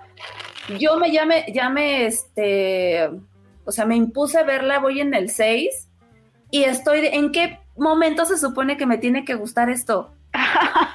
sí, por ejemplo, a, mis, a mis papás, a mis papás les pasa lo mismo, o sea, como que también, como todo, como todo lo que se decía no estaba en lo que se decía, ¿no? Exacto. es lo que pasa con estos personajes, o sea, nunca dicen lo que realmente piensan. Este, o todo está como un poco entre, entre líneas, ¿no? Las amenazas. ajá, y que no nada más es el tema de, ay, estos ricos, nada más, ya lo dije N veces, eh, para mí esta, esta serie es Daddy Issues, ¿no? Es Daddy Issues. The series. Es todo lo que, lo que son tres niños que no pueden vivir sin su papá, ¿no? Sin la aceptación de su papá. Y eso fue hasta el final. Y sí, o sea, sí siento que es una serie que, que se convirtió, porque al final todo el mundo, o sea, plática en redes y todo, como que sí era como todo un evento, una serie que, que, que ¿no? Que, que, que, tenía estas características que creo que no eran como tan amigables todo el tiempo hacia, hacia los espectadores y aún así como que logró crear muchísima conversación y tenernos ahí, había teorías y ya sabes, y, además sí hubo una teoría que le atinó al final, no sé si, si vieron. Lo del beisbolista, ¿no? Lo del beisbolista sí, y cómo... Sí, lo platicamos. Este, también, bueno, creo que definitivamente tenemos en esta última temporada el episodio, uno de los mejores episodios de cualquier serie y de la historia de la televisión, que es la muerte de Logan Roy. Eso nadie lo vio venir y el sentimiento que nos crea al ver, eh, todos los que lo pudieron ver sin spoilers, claro, creo que sí es una sensación única que no había pasado, o por lo menos a mí no me había pasado jamás con una serie, sobre todo porque no, no juega a la muerte ficcionada, o sea, sí, sí hay ahí un tema de cómo realmente suceden esas cosas y cómo se viven internamente. Entonces, genial, no tengo más que agregar y evidentemente es mi número uno. Entonces, no, no, está muy bien. Entonces, si quieres, vamos con quién, tú, quién sigue, Josué, no, o Ale, ya no me eh, acuerdo. sigo yo. Ok, vas. Ay, mi cuatro, por decir así, este es Blackberry. Digo Blackberry. la serie. Blackberry, la serie. Vámonos. como Black, Black, Black Mirror. Ok. La comentamos en el, en el podcast pasado, este, pues digo, no me voy a explayar mucho. Me parece que Black Mirror siempre ha sido de estas series que pues, nos mantienen en el filo, nos han, nos han traído historias, la verdad, perturbantes que se nos quedan en la mente y creo que esta temporada nos dio cosas muy interesantes, como lo dijimos, se sale un poco de lo tecnológico, pero pues nos trae de regreso como estos, este, pues monstruos clásicos, si lo queremos ver así, ¿no? Y otro tipo de, de, pesadillas que creo que a mí me, mantuvo, la verdad, sí, sí, este, súper pegada. Ese último capítulo es, es maravilloso también. Entonces, pues bueno, ahí está Black Mirror, no Blackberry. No sé si tú la tienes, ¿la tienes? Sí, también tengo Black Mirror. Ah, Órale. En, mi lista. Muy bien. Bueno, ya no. Eh, ya lo dijimos el. apenas el episodio pasado y analizamos incluso cada uno de los episodios. Entonces, bueno, ahí está. Entonces, Josué, ¿con cuál seguirías? Yo eh, con Beef. Ay, bien. Beef también está en mi, en mi lista, aunque no lo he terminado de ver, pero sí es de lo que más me ha pues, gustado. Uy, no, espérate al final, eh, Penny. Me gustó mucho Beef, esta lucha de clases y al mismo tiempo esta lucha de conciencia. Es una serie sobre, creo que también lo hemos platicado, sobre dos personajes en Estados Unidos, eh, asiático-americanos, una, mujer completamente poderosa, rica, self-made, con la vida perfecta aparentemente, y el otro es un pobre, pues es un pobre diablo, ¿no? O sea, que tiene que vivir del día a día. Mi novio. Mala relación. yo sé, Steven Young, qué viven en Corea y de repente se encuentran un día por, esta, por manejar mal y se vuelven enemigos jurados, se van destrozando sus vidas hasta que se dan cuenta que realmente tienen algo en común. Y no es que eso digan, ah, es una epifanía, sino más bien como todas las apariencias, todo lo que pasa tras puertas cerradas, realmente es ese gran secreto que tiene la gente. Y en esos secretos, cuando comparte secretos de, de dolor, es cuando se vuelven realmente esta compañía que no sabía que necesitaba. Si Beef lo explora perfectamente. Y como plus, si alguien todavía no la quiere ver, es la serie que produjo A24. Sí, véanla. Entonces tiene como un diseño de producción excelso, buena música también y grandísimas actuaciones. Entonces ahí está Beef para mí. Sí, yo también la tengo en mi lista, era la que seguía. Este. Digo, pues ya José dijo todo, pero créanme, si no, les llamo esto, es un deleite ver cómo se joden y se chingan mutuamente en cada capítulo. Los primeros episodios sí, al menos sí es de, uy, esto está, o sea, es irreal hasta dónde llega y cómo muchas veces este, lo que dices, a puerta cerrada, estás viviendo y sufriendo y descargas en otros lados, ¿no? Entonces, sí, ahí está Beef. Tú también la tienes, ¿no, Penny? Sí, yo también la tengo. Yo todavía no la termino de ver, pero me divierte muchísimo. De hecho, la razón por la cual, la razón por la cual la he pausado es que justo en esta onda de que quiero realmente concentrarme y tener espacio, tiempo para verla, porque además me pasaba que me gustaba regresarle para volver a ver ciertos momentos. Entonces sí me tomaba tiempo ver un solo episodio. porque me Sí. gustan mucho las actuaciones de ellos dos, me divierte mucho y este y sí, o sea, estos personajes que están supuestamente en los en el opuesto, en los extremos opuestos del espectro económico, pero que al mismo tiempo están más cerca de lo que ellos creen, porque los dos son como estas ollas a punto de explotar, Sí, sí, sí, sí. ¿no? Como ahí está, sí, ahí está, ahí está. Me gusta el tema del enojo, el tema de la furia, el tema de que te desbordas. En ese sentido, o sea, Ella la- es increíble. Ella cuando se enoja, las caras que hace, oye, señora, es muy cagada. Y bueno, Sí. aquí la trama, la trama, yo sí lo vi por la trama también. Yeun. la trama es increíble. es increíble. La trama es Pero sí mal, no espectacular. No, es que Es que creo que No, no, se ve mal es nunca. Invincible, Josué. por Dios. Ya ni No, quien de no se, Pero no se ve, no se ve mal nunca, Steven Yeun, ni con ese pelito así rapadito, así todo, ni siendo un pobre diablo.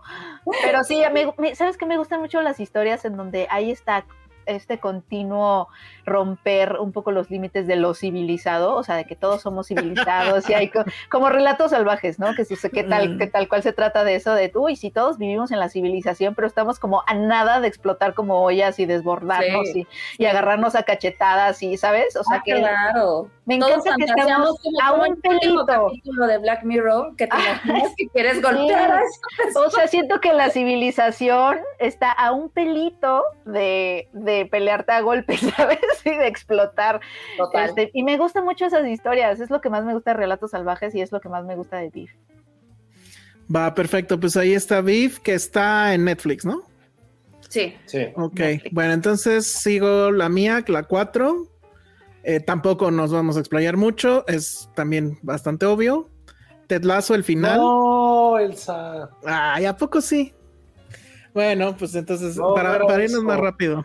Es Ted tenemos venga. sorpresa, Ted- vean, vean. Ted La- Ah, mira, Ah, guau. muy bien, Muy mira. bien, Josué. Muy bien. A ver, vamos a poner esa. Creo que todos la tenemos, creo que todos la tenemos en nuestra lista, ¿no?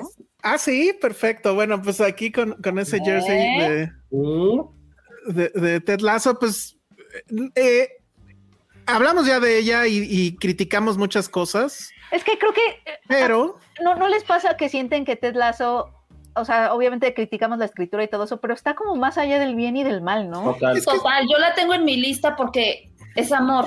¿Sabes? Yo sé que Está muy cañón. liderazgo sé que no fue tan buena esta temporada, pero es que es la No fue buena en, en cuestión de escritura, los guiones terribles, no había personajes, y sin embargo yo sí llorando. yo la, yo la defiendo un poquito más, que eso pues ya también lo platicamos, pero definitivamente sí era un lugar al que ibas y sabías que pues suena cursísimo, pero sí era como un abrazo, o sea, sí era el abrazo que necesitabas para aguantar la estúpida semana y Sí. creo que ya estoy empezando a extrañarla por eso, ¿eh? O sea, Sí. sí se necesita algo como Ted Lasso y como lo dije aquella vez, la cosa más innovadora que ha hecho Apple en muchos años no es una pinche computadora, no es un pinche teléfono, es esta serie. Una Sí. serie que te habla de un güey que básicamente va a triunfar siendo amable. Y eso es ultra innovador para estos Es tiempos. que en ese diagrama de Ben están, bueno, en ese, en ese circulito están Paddington, está Ted Lasso. O sea, Sí. ¿quién más está triunfando siendo amable? O sea, hay que, hay que encontrar Habría esos que personajes y Winnie Pooh, ¿no? primero. Pero No, siento- porque pero Winnie no era súper soso. y no- Era- ajá, porque son En la serie. School. No, Winnie puro quieres patear. Sí, No. la verdad. Bueno, está bien, pues. Este... El de Budapest. ¿Cuál de Budapest? El, el mayordomo, Rat Ajá. Fiennes. Not fine. Ah. Sí, pero él, él, él tenía una dimensión medio shady porque Sí. se acostaba con las mujeres. Sí, Ajá. no, estamos hablando de esa amabilidad. Ay, también Paddington debe tener algo oscuro. No tiene nada oscuro. seguro él, él mató a su tío. No. Bueno, estuvo en la cárcel. Paddington. no, Pues ya- tiene- Ya tiene, Pero la tiene- cárcel, la cárcel está bien. Wes Anderson. tiene historial, este, tiene historial este, de, de criminal. Sí. No, pero no. Pasado. Muy oscuro. bien. Bueno, entonces todos tenemos a Ted Lasso, pero ¿qué? ¿Lo tenían en primer lugar o qué? No, yo era la mía que En seguía. la después. lista, Elsa. Bueno, muy bien. Yo estoy muy feliz con mi, con mi jersey por fin. Oye, sí. Gracias, lo- Apple TV. Ah, bien. Sí, Voy a hacer el unboxing mañana de muchas cosas que nos mandó Apple TV de Ted Lasso. Está Ah, increíble. Que la neta sí agradezco porque creo que si hay una serie con la que quiero que me recuerden además de Los Simpson, sí debe ser Ted Lasso. Ted Wow, muy O sea, bien. para mí la primera temporada sí, más allá de la pandemia, que es lo que platicamos, o sea, no sé cómo nos hubiera afectado, sí la primera temporada, o sea, por lo menos a mí personalmente, pues sí tenía todos los elementos que me pudieran gustar de una serie. Josué, ¿dirías que Ted Lasso te hizo más amable? No, No, supuesto que no.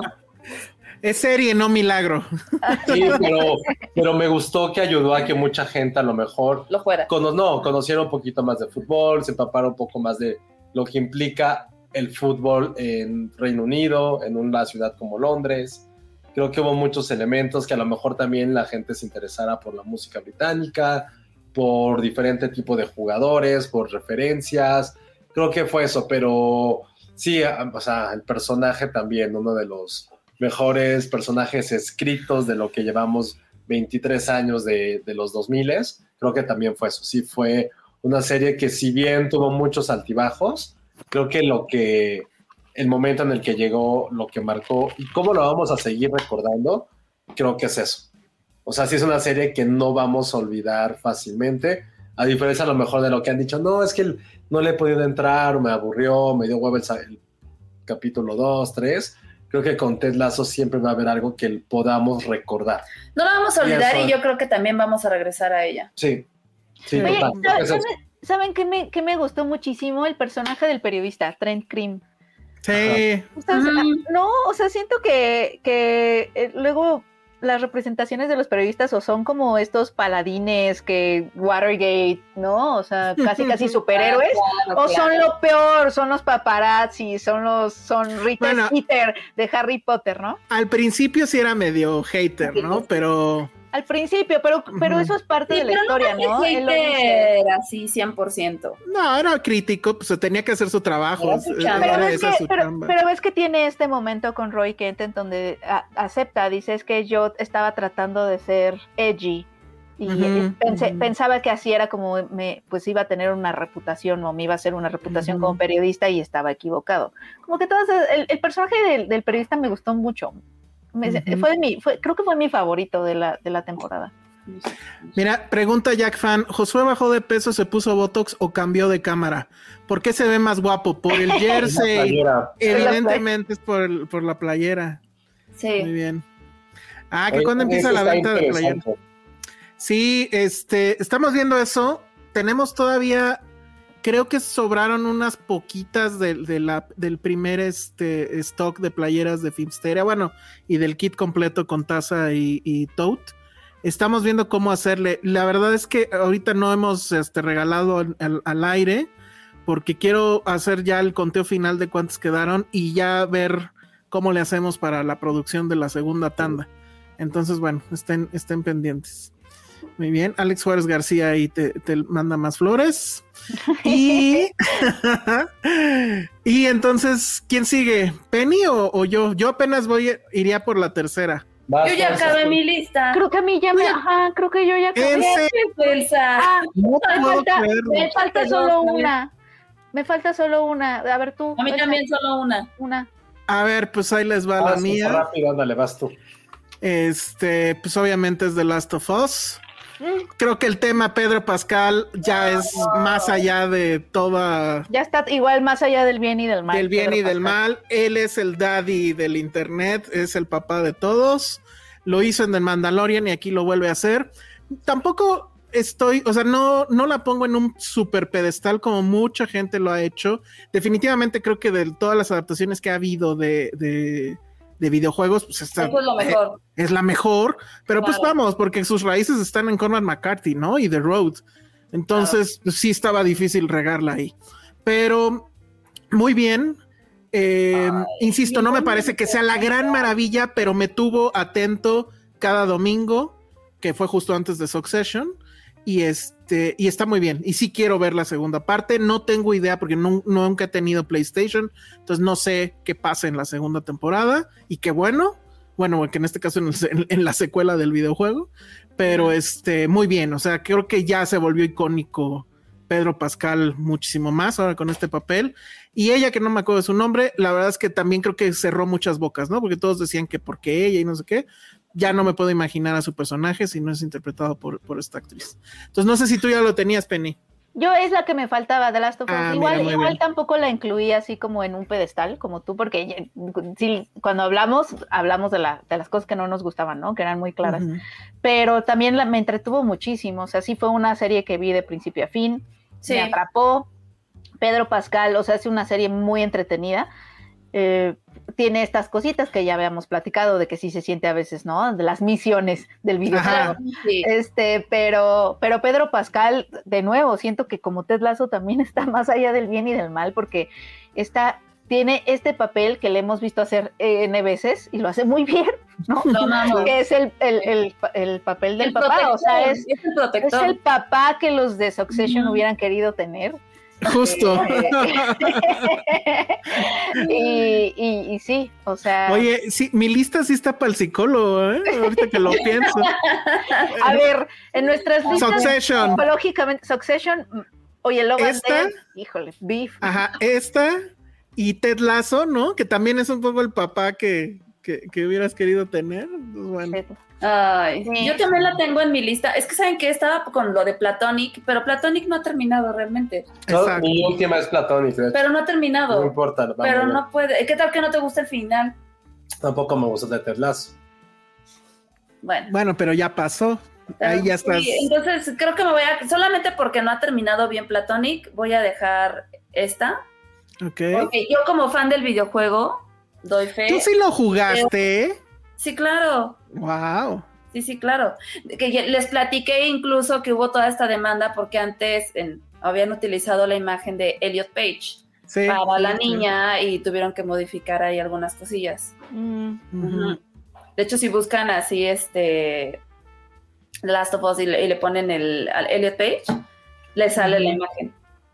Órale. Entonces, pues bueno, sí, o sea, sí doy fe de que creo que es una gran adaptación. Por supuesto, no es idéntica al juego, claro que no, pero como producción, nivel producción, la adaptación y demás, y la esencia de lo que es la historia de este videojuego, me parece fantástica. A mí también me tuvo en filo de principio a fin.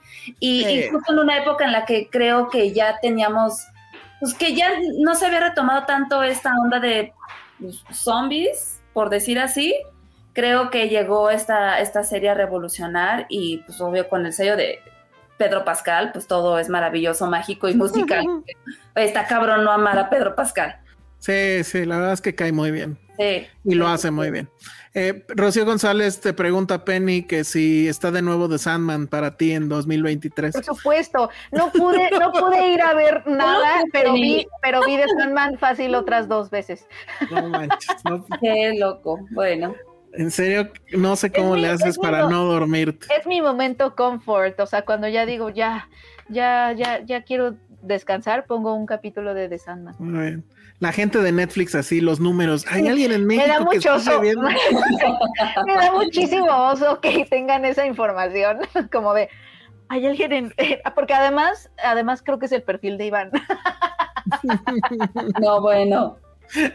Está buenísimo. Está bien, para esos son los perfiles. Muy bien, Daddy Issues, la lista, exacto. Sí podría ser. Muy bien. ¿Qué, eh, a mí nada más me falta una. ¿Tú, Josué? Eh, la mía era Platonic, entonces pues ya hablamos ya también la semana pasada. Ok. No, de hecho no hablamos de ella porque no ha terminado. Dijimos que le íbamos a dejar hasta que termine. Ah, sí, cierto. Ah, Por eso la quité. Entonces, entonces yo ¿quieres hablar de ella pongo en mi lista American Ninja Warrior por siempre. Ah, ok. Ah, de, de Flores Lava, sí, la- sí vi los nuevos capítulos. Pero no, ah, no estuvo tan buena esa temporada. Ya sé, además fueron poquitos, ¿no? No dijimos este White Lotus. ¿Fue de este año? No manches, este año? de todo. White Lotus está en primer lugar. No sé si fue de este año, ¿no? No fue de este año, según yo.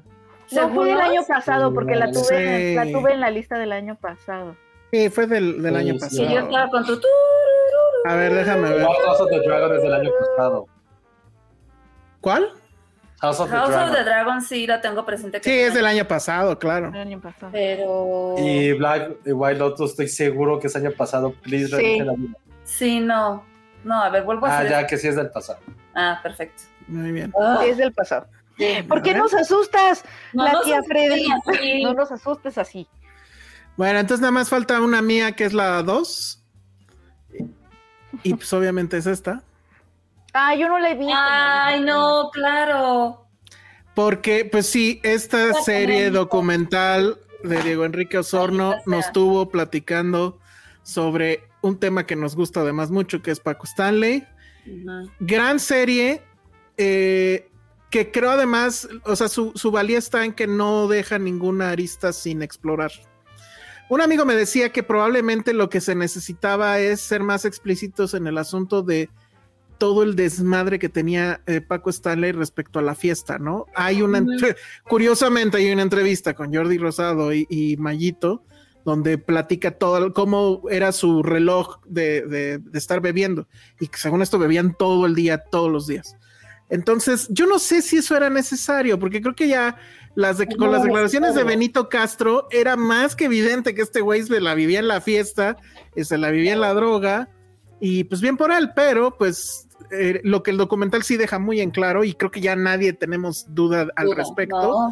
pues es que él estaba ligado, ligadísimo con el narco, y que no por eso, obviamente no es que eso mere- por eso haya merecido morir, claro que no. Ahí hay un, ahí hay un crimen que no se ha resuelto.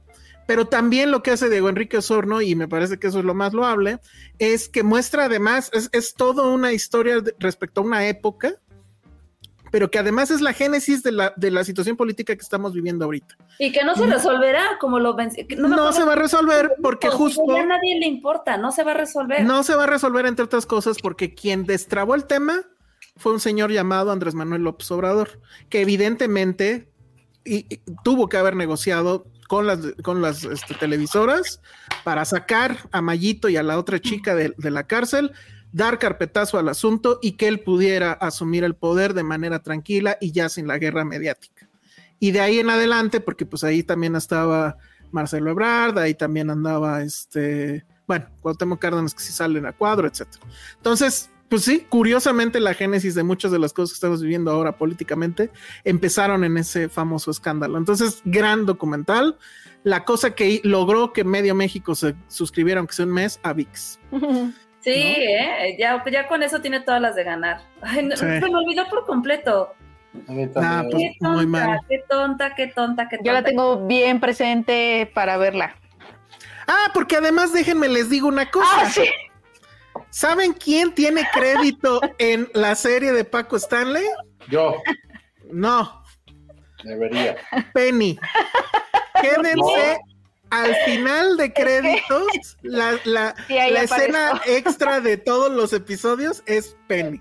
Sí, ahí aparezco, pero es un, es un mérito que no merezco. Bueno, es que eh, de- eh, la, casa, la, la casa productora que hizo este documental es Detective, y yo trabajé en Detective un año, todo el año pasado, con, Ah. con, con ellos, con Diego y con todos, pero no trabajé en esa producción, este, estuve haciendo otras cosas. Lo que pasa es que Bengala y Detective son este, productoras hermanas. Detective se dedica a hacer eh, documental y es liderada por Diego Enrique Osorno y Bengala se dedica a hacer ficción. Y ahí está Gabriel Nuncio, que está nominado al Ariel por el, por el guion de El Norte sobre el Vacío. Entonces Ujú. estuve trabajando en la, en la, en el departamento de desarrollo, pero pues yo creo que ha de haber sido una cosa como de que pusieron a todos los de la empresa. Ponen, ponen este detectives somos. Sí, yo sí, me, dijo, me dijo el César, apareces, es como aparezco en la portada. qué. Pero sí, o sea, lo único, o sea, lo único que pasó es que todo el año pasado obviamente escuchaba lo que se estaba haciendo, que Diego estaba Ajá. con Paco Stanley, bla, bla, bla, bla, bla. Sí, sí, sí sabía que No, se estaba es, haciendo es esta serie. documental. Es un gran, gran documental. Digo, Sí, ya no, o sea, mi, mi, mi aspiración es, es quedarme ahí con ellos y sí. seguir haciendo cosas. Sí, está, está sí, muy bien. está, está muy Sí. bien producido, además, este, todo el Pero además, todo el tema Diego- político. no Diego- nos olvidemos de Ricardo Salinas Pliego, que también Ay, es no, ahí que si te quedas de madres. No, y además, este, ah, bueno, no sé si puedo contar esto. Bueno, Sí, creo que, creo que Sí. ya, ya hasta salió el, el, está el show en Pirata en Tepito. Sí, la pues, serie. Y Diego estaba súper contento, así de, llegué a Tepito. ¿sabes, sabes. ¿sabes quién tiene una copia pirata de el show, Penny? ¿Quién? quién? Jaime Rosales. Es más, no tenemos la foto por ahí. Yo la tengo, se las paso, espérame. Pero ver, Jaime es antipirata, es... Pues ya ves, Eh, es una. qué lo que ironía, ¿no? Es, vamos a mostrar ahorita si nos da tiempo y, y, eh, Jaime es ya el, lees es rápido el- en el WhatsApp. el líder de la, de la, de la facción Ah, antipirata. no, espérenme, lo mandé al chat equivocado. Oh, Qué teta. No, ya voy, ya voy, ya voy. Se lo mandé a Jaime, de hecho. Bueno. bien mal. Sí. Pero, Pero no, bueno, bueno, me, me, encan- me hubiera encantado hacer algo en esa producción, pero solo, solo apoyé, apoyé moralmente a la distancia. Ok, bueno, ahorita déjenme a ver si puedo hacer esto. Debo de poder. Este, les vamos a mostrar la verdadera cara de Jaime Rosales, Claro. que es un agente doble. De día dice que la piratería y no sé qué. y ahí lo tienen. Ese es su verdadero rostro. Y si se fijan, ahí Ahí tiene está el show. el show. ¿eh? ¿Qué tal? Pues sí, pero ya, ya, ya cuando el show está, o sea, tu, tu producción está, ya estás encumbrado, ¿no? O sea, has llegado Sí, a, a lo, a lo totalmente. máximo. Totalmente, totalmente. Significa que hay demanda por tu, por tu producción. No mames. No, me da mucho gusto, pero además, ¿sabes qué? Me da gusto ir, porque amigos, perdón. Siento que Ah, Diego, bueno, sí, like. siento que Diego está on fire porque acaba de estrenar, o sea, estuvo La Montaña, me parece que estuvo en el Festival de Rotterdam, que es otro documental que tiene sobre el viaje que hicieron los zapatistas a Europa. Estrenó eso y luego también estuvo en Morelia con otro, con otro corto. O sea, como que además Diego está como trabajando en tres cosas al mismo tiempo. Y mientras, y mientras estaba haciendo Paco Stanley, o sea, sí, sí. Es- Ah, está muy padre. cañón. Pero su producto más y depurado produjo el de, el de A Plena Luz, el, el de el homicidio de la Narvarte, o sea, sí ha estado en todo. Sí. Y tiene el de Colosio también, ¿no? Bueno, de ese año, del 94. Sí, Que también es- la es- que... Es como que un... Es un previo a lo que hace aquí en el show porque estructuralmente la idea es la misma, ¿no? O sea, es hablar de una época a partir de, de los acontecimientos más eh, relevantes. Bueno, padre. pues entonces ahí está que nuestra... también. Sí, sí, sí. Y sí, definitivamente, pues digo, por- eh, es el- mi número dos. Succession pues, es imbatible. Pero bueno, pues ahí está. Este, perdón, Josué tuvo no sé qué emergencia laboral, supongo. Mm. Y pues ya nos vamos. Quiero nada más este volver a poner en pantalla y repetir para la gente Sí, que nos sigue porfa. este en audio. Pero déjame ver dónde se quedó, porque ya no lo veo. Pero si quieres, platícanos, Ale, o recuérdanos. Sí, volvemos- este, volvemos a retomar. Estamos eh, inaugurando en este podcast Filmsteria este, con causa, en donde vamos, el, plan y lo que propusimos es apoyar a diferentes asociaciones para, en este caso, pues comenzamos con este pequeñito que pues lamentablemente, pues este, fue abusado, entonces pues ahorita está en el hospital luchando por su vida. Entonces pues pedimos su apoyo a para los que quieran cooperar con lo que sea a, a, este, a huellitas para que este pequeñito pues se pueda salvar y puedan pagarle sus gastos de hospital y de recuperación. Eh, bueno, ahorita en pantalla está la cuenta. En Si nos están escuchando. Sí, si nos están escuchando en audio, pues creo que no tiene mucho sentido que les lea la cuenta, pero sí les puedo pasar la de PayPal. Es huellitas de amor mérida arroba gmail.com, huellitas de amor mérida arroba gmail.com, o si se pueden dar una vuelta acá por el, por el YouTube. Este, pues este, está casi al final del podcast. exacto. Y este, de nuevo, todo lo que ingresó de Superchats el día de hoy, que pues sí fue una lana, eh, se, les va, se le va a depositar, yo creo que pues de hecho mañana mismo, eh, para, para ayudarlos. Y la verdad es que sí, si pueden ustedes ayudar directamente, creo que es lo mejor para que no Sí, sean sí, de sí. ahí quitando parte de lo que se queda YouTube y todo eso. Entonces, bueno, pues ahí está. Eh, Jack Fan, justamente, ese es otro super chat que entró ya casi al final. Dice: Voy llegando del cine, me encantó. Hazme el favor, ojalá hablen de ella pronto. Pues yo creo que si hay chance la semana que entra. Yo también la vi. Este, ¿cómo se llama en inglés? Este, No Hard Feelings, No creo. Hard Feelings. Ajá. Ajá. Y este, mm, una sorpresa para mí absoluta. Yo no iba, o sea, no esperaba nada. Y es una película que tiene una vibra ochentera sin, o sea, no tan in your face, pero sí lo sentí, es como una comedia raunchy de aquella época que también tiene un comentario contra el asunto woke y, todo este asunto que ya no se puede hacer bromas de nada y demás.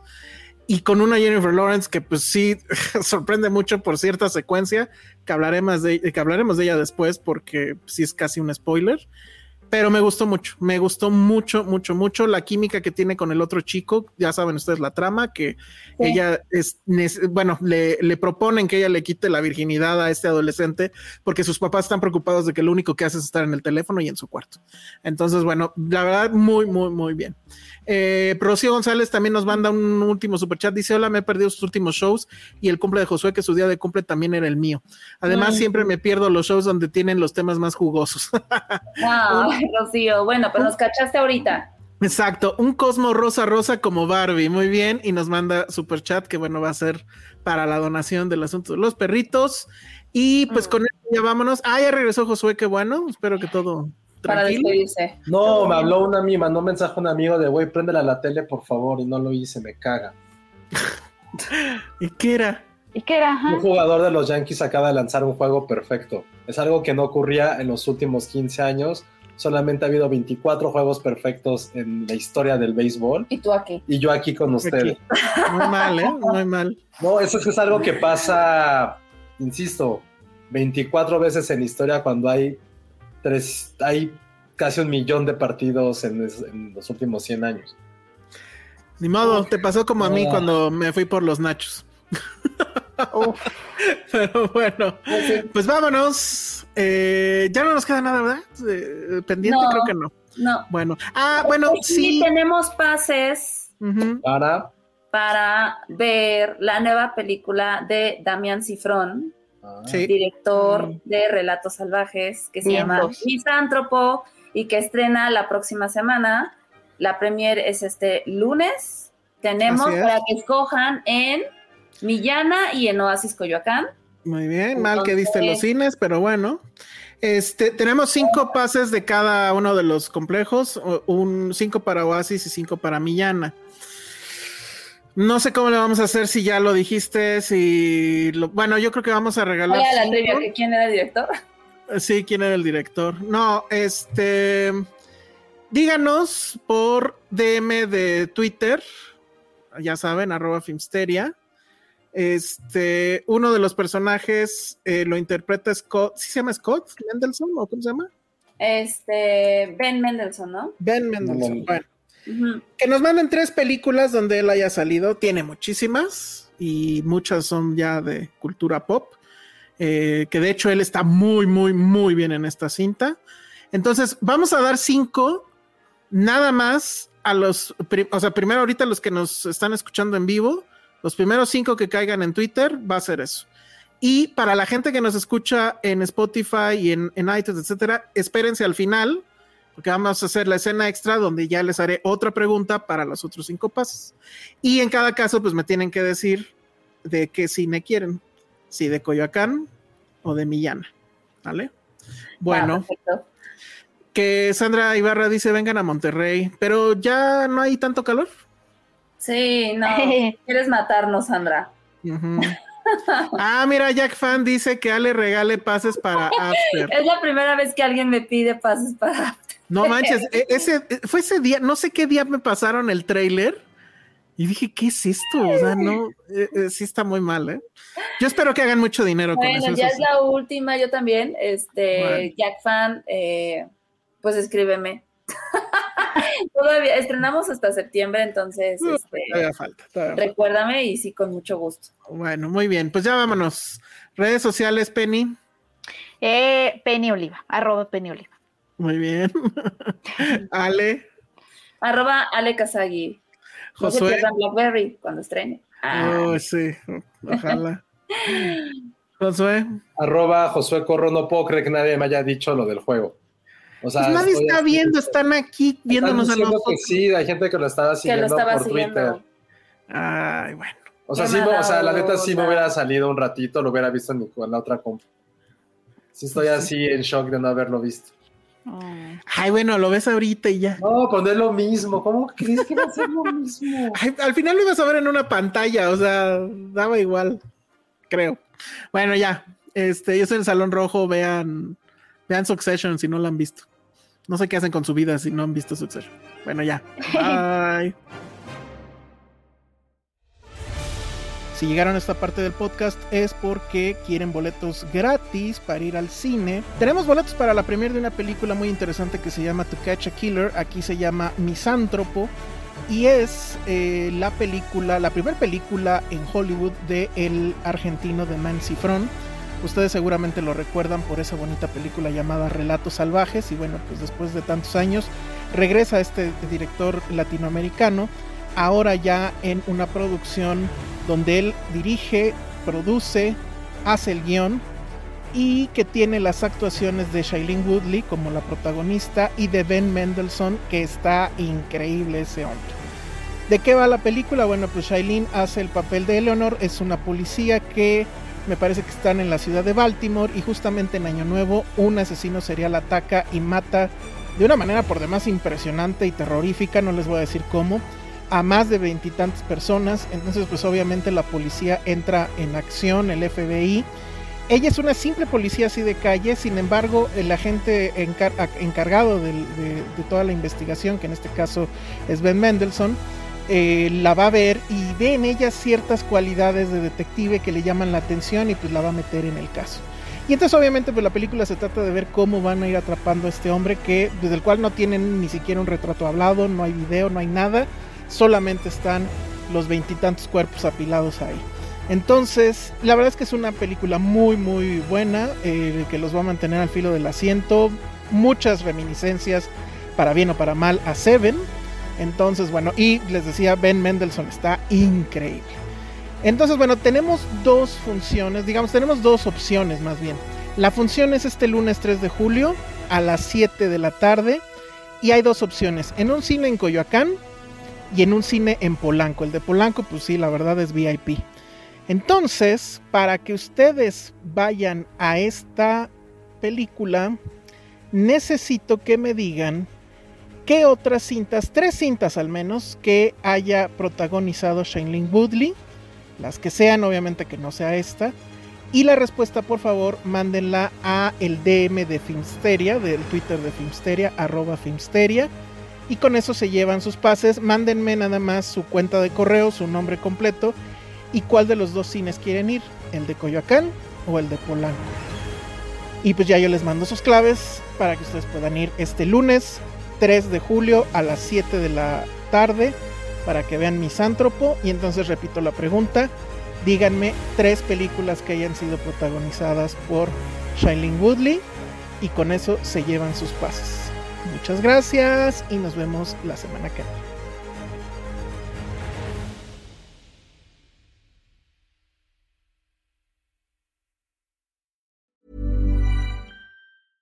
Imagine the softest sheets you've ever felt. Now imagine them getting even softer over time. That's what you'll feel with Bowl and Branch's organic cotton sheets. In a recent customer survey, 96% replied that Bowl and Branch sheets get softer with every wash. Start getting your best night's sleep in these sheets that get softer and softer for years to come. Try their sheets with a 30-night guarantee. Plus, get 15% off your first order at bowlandbranch.com. Code BUTTERY. Exclusions apply. See site for details.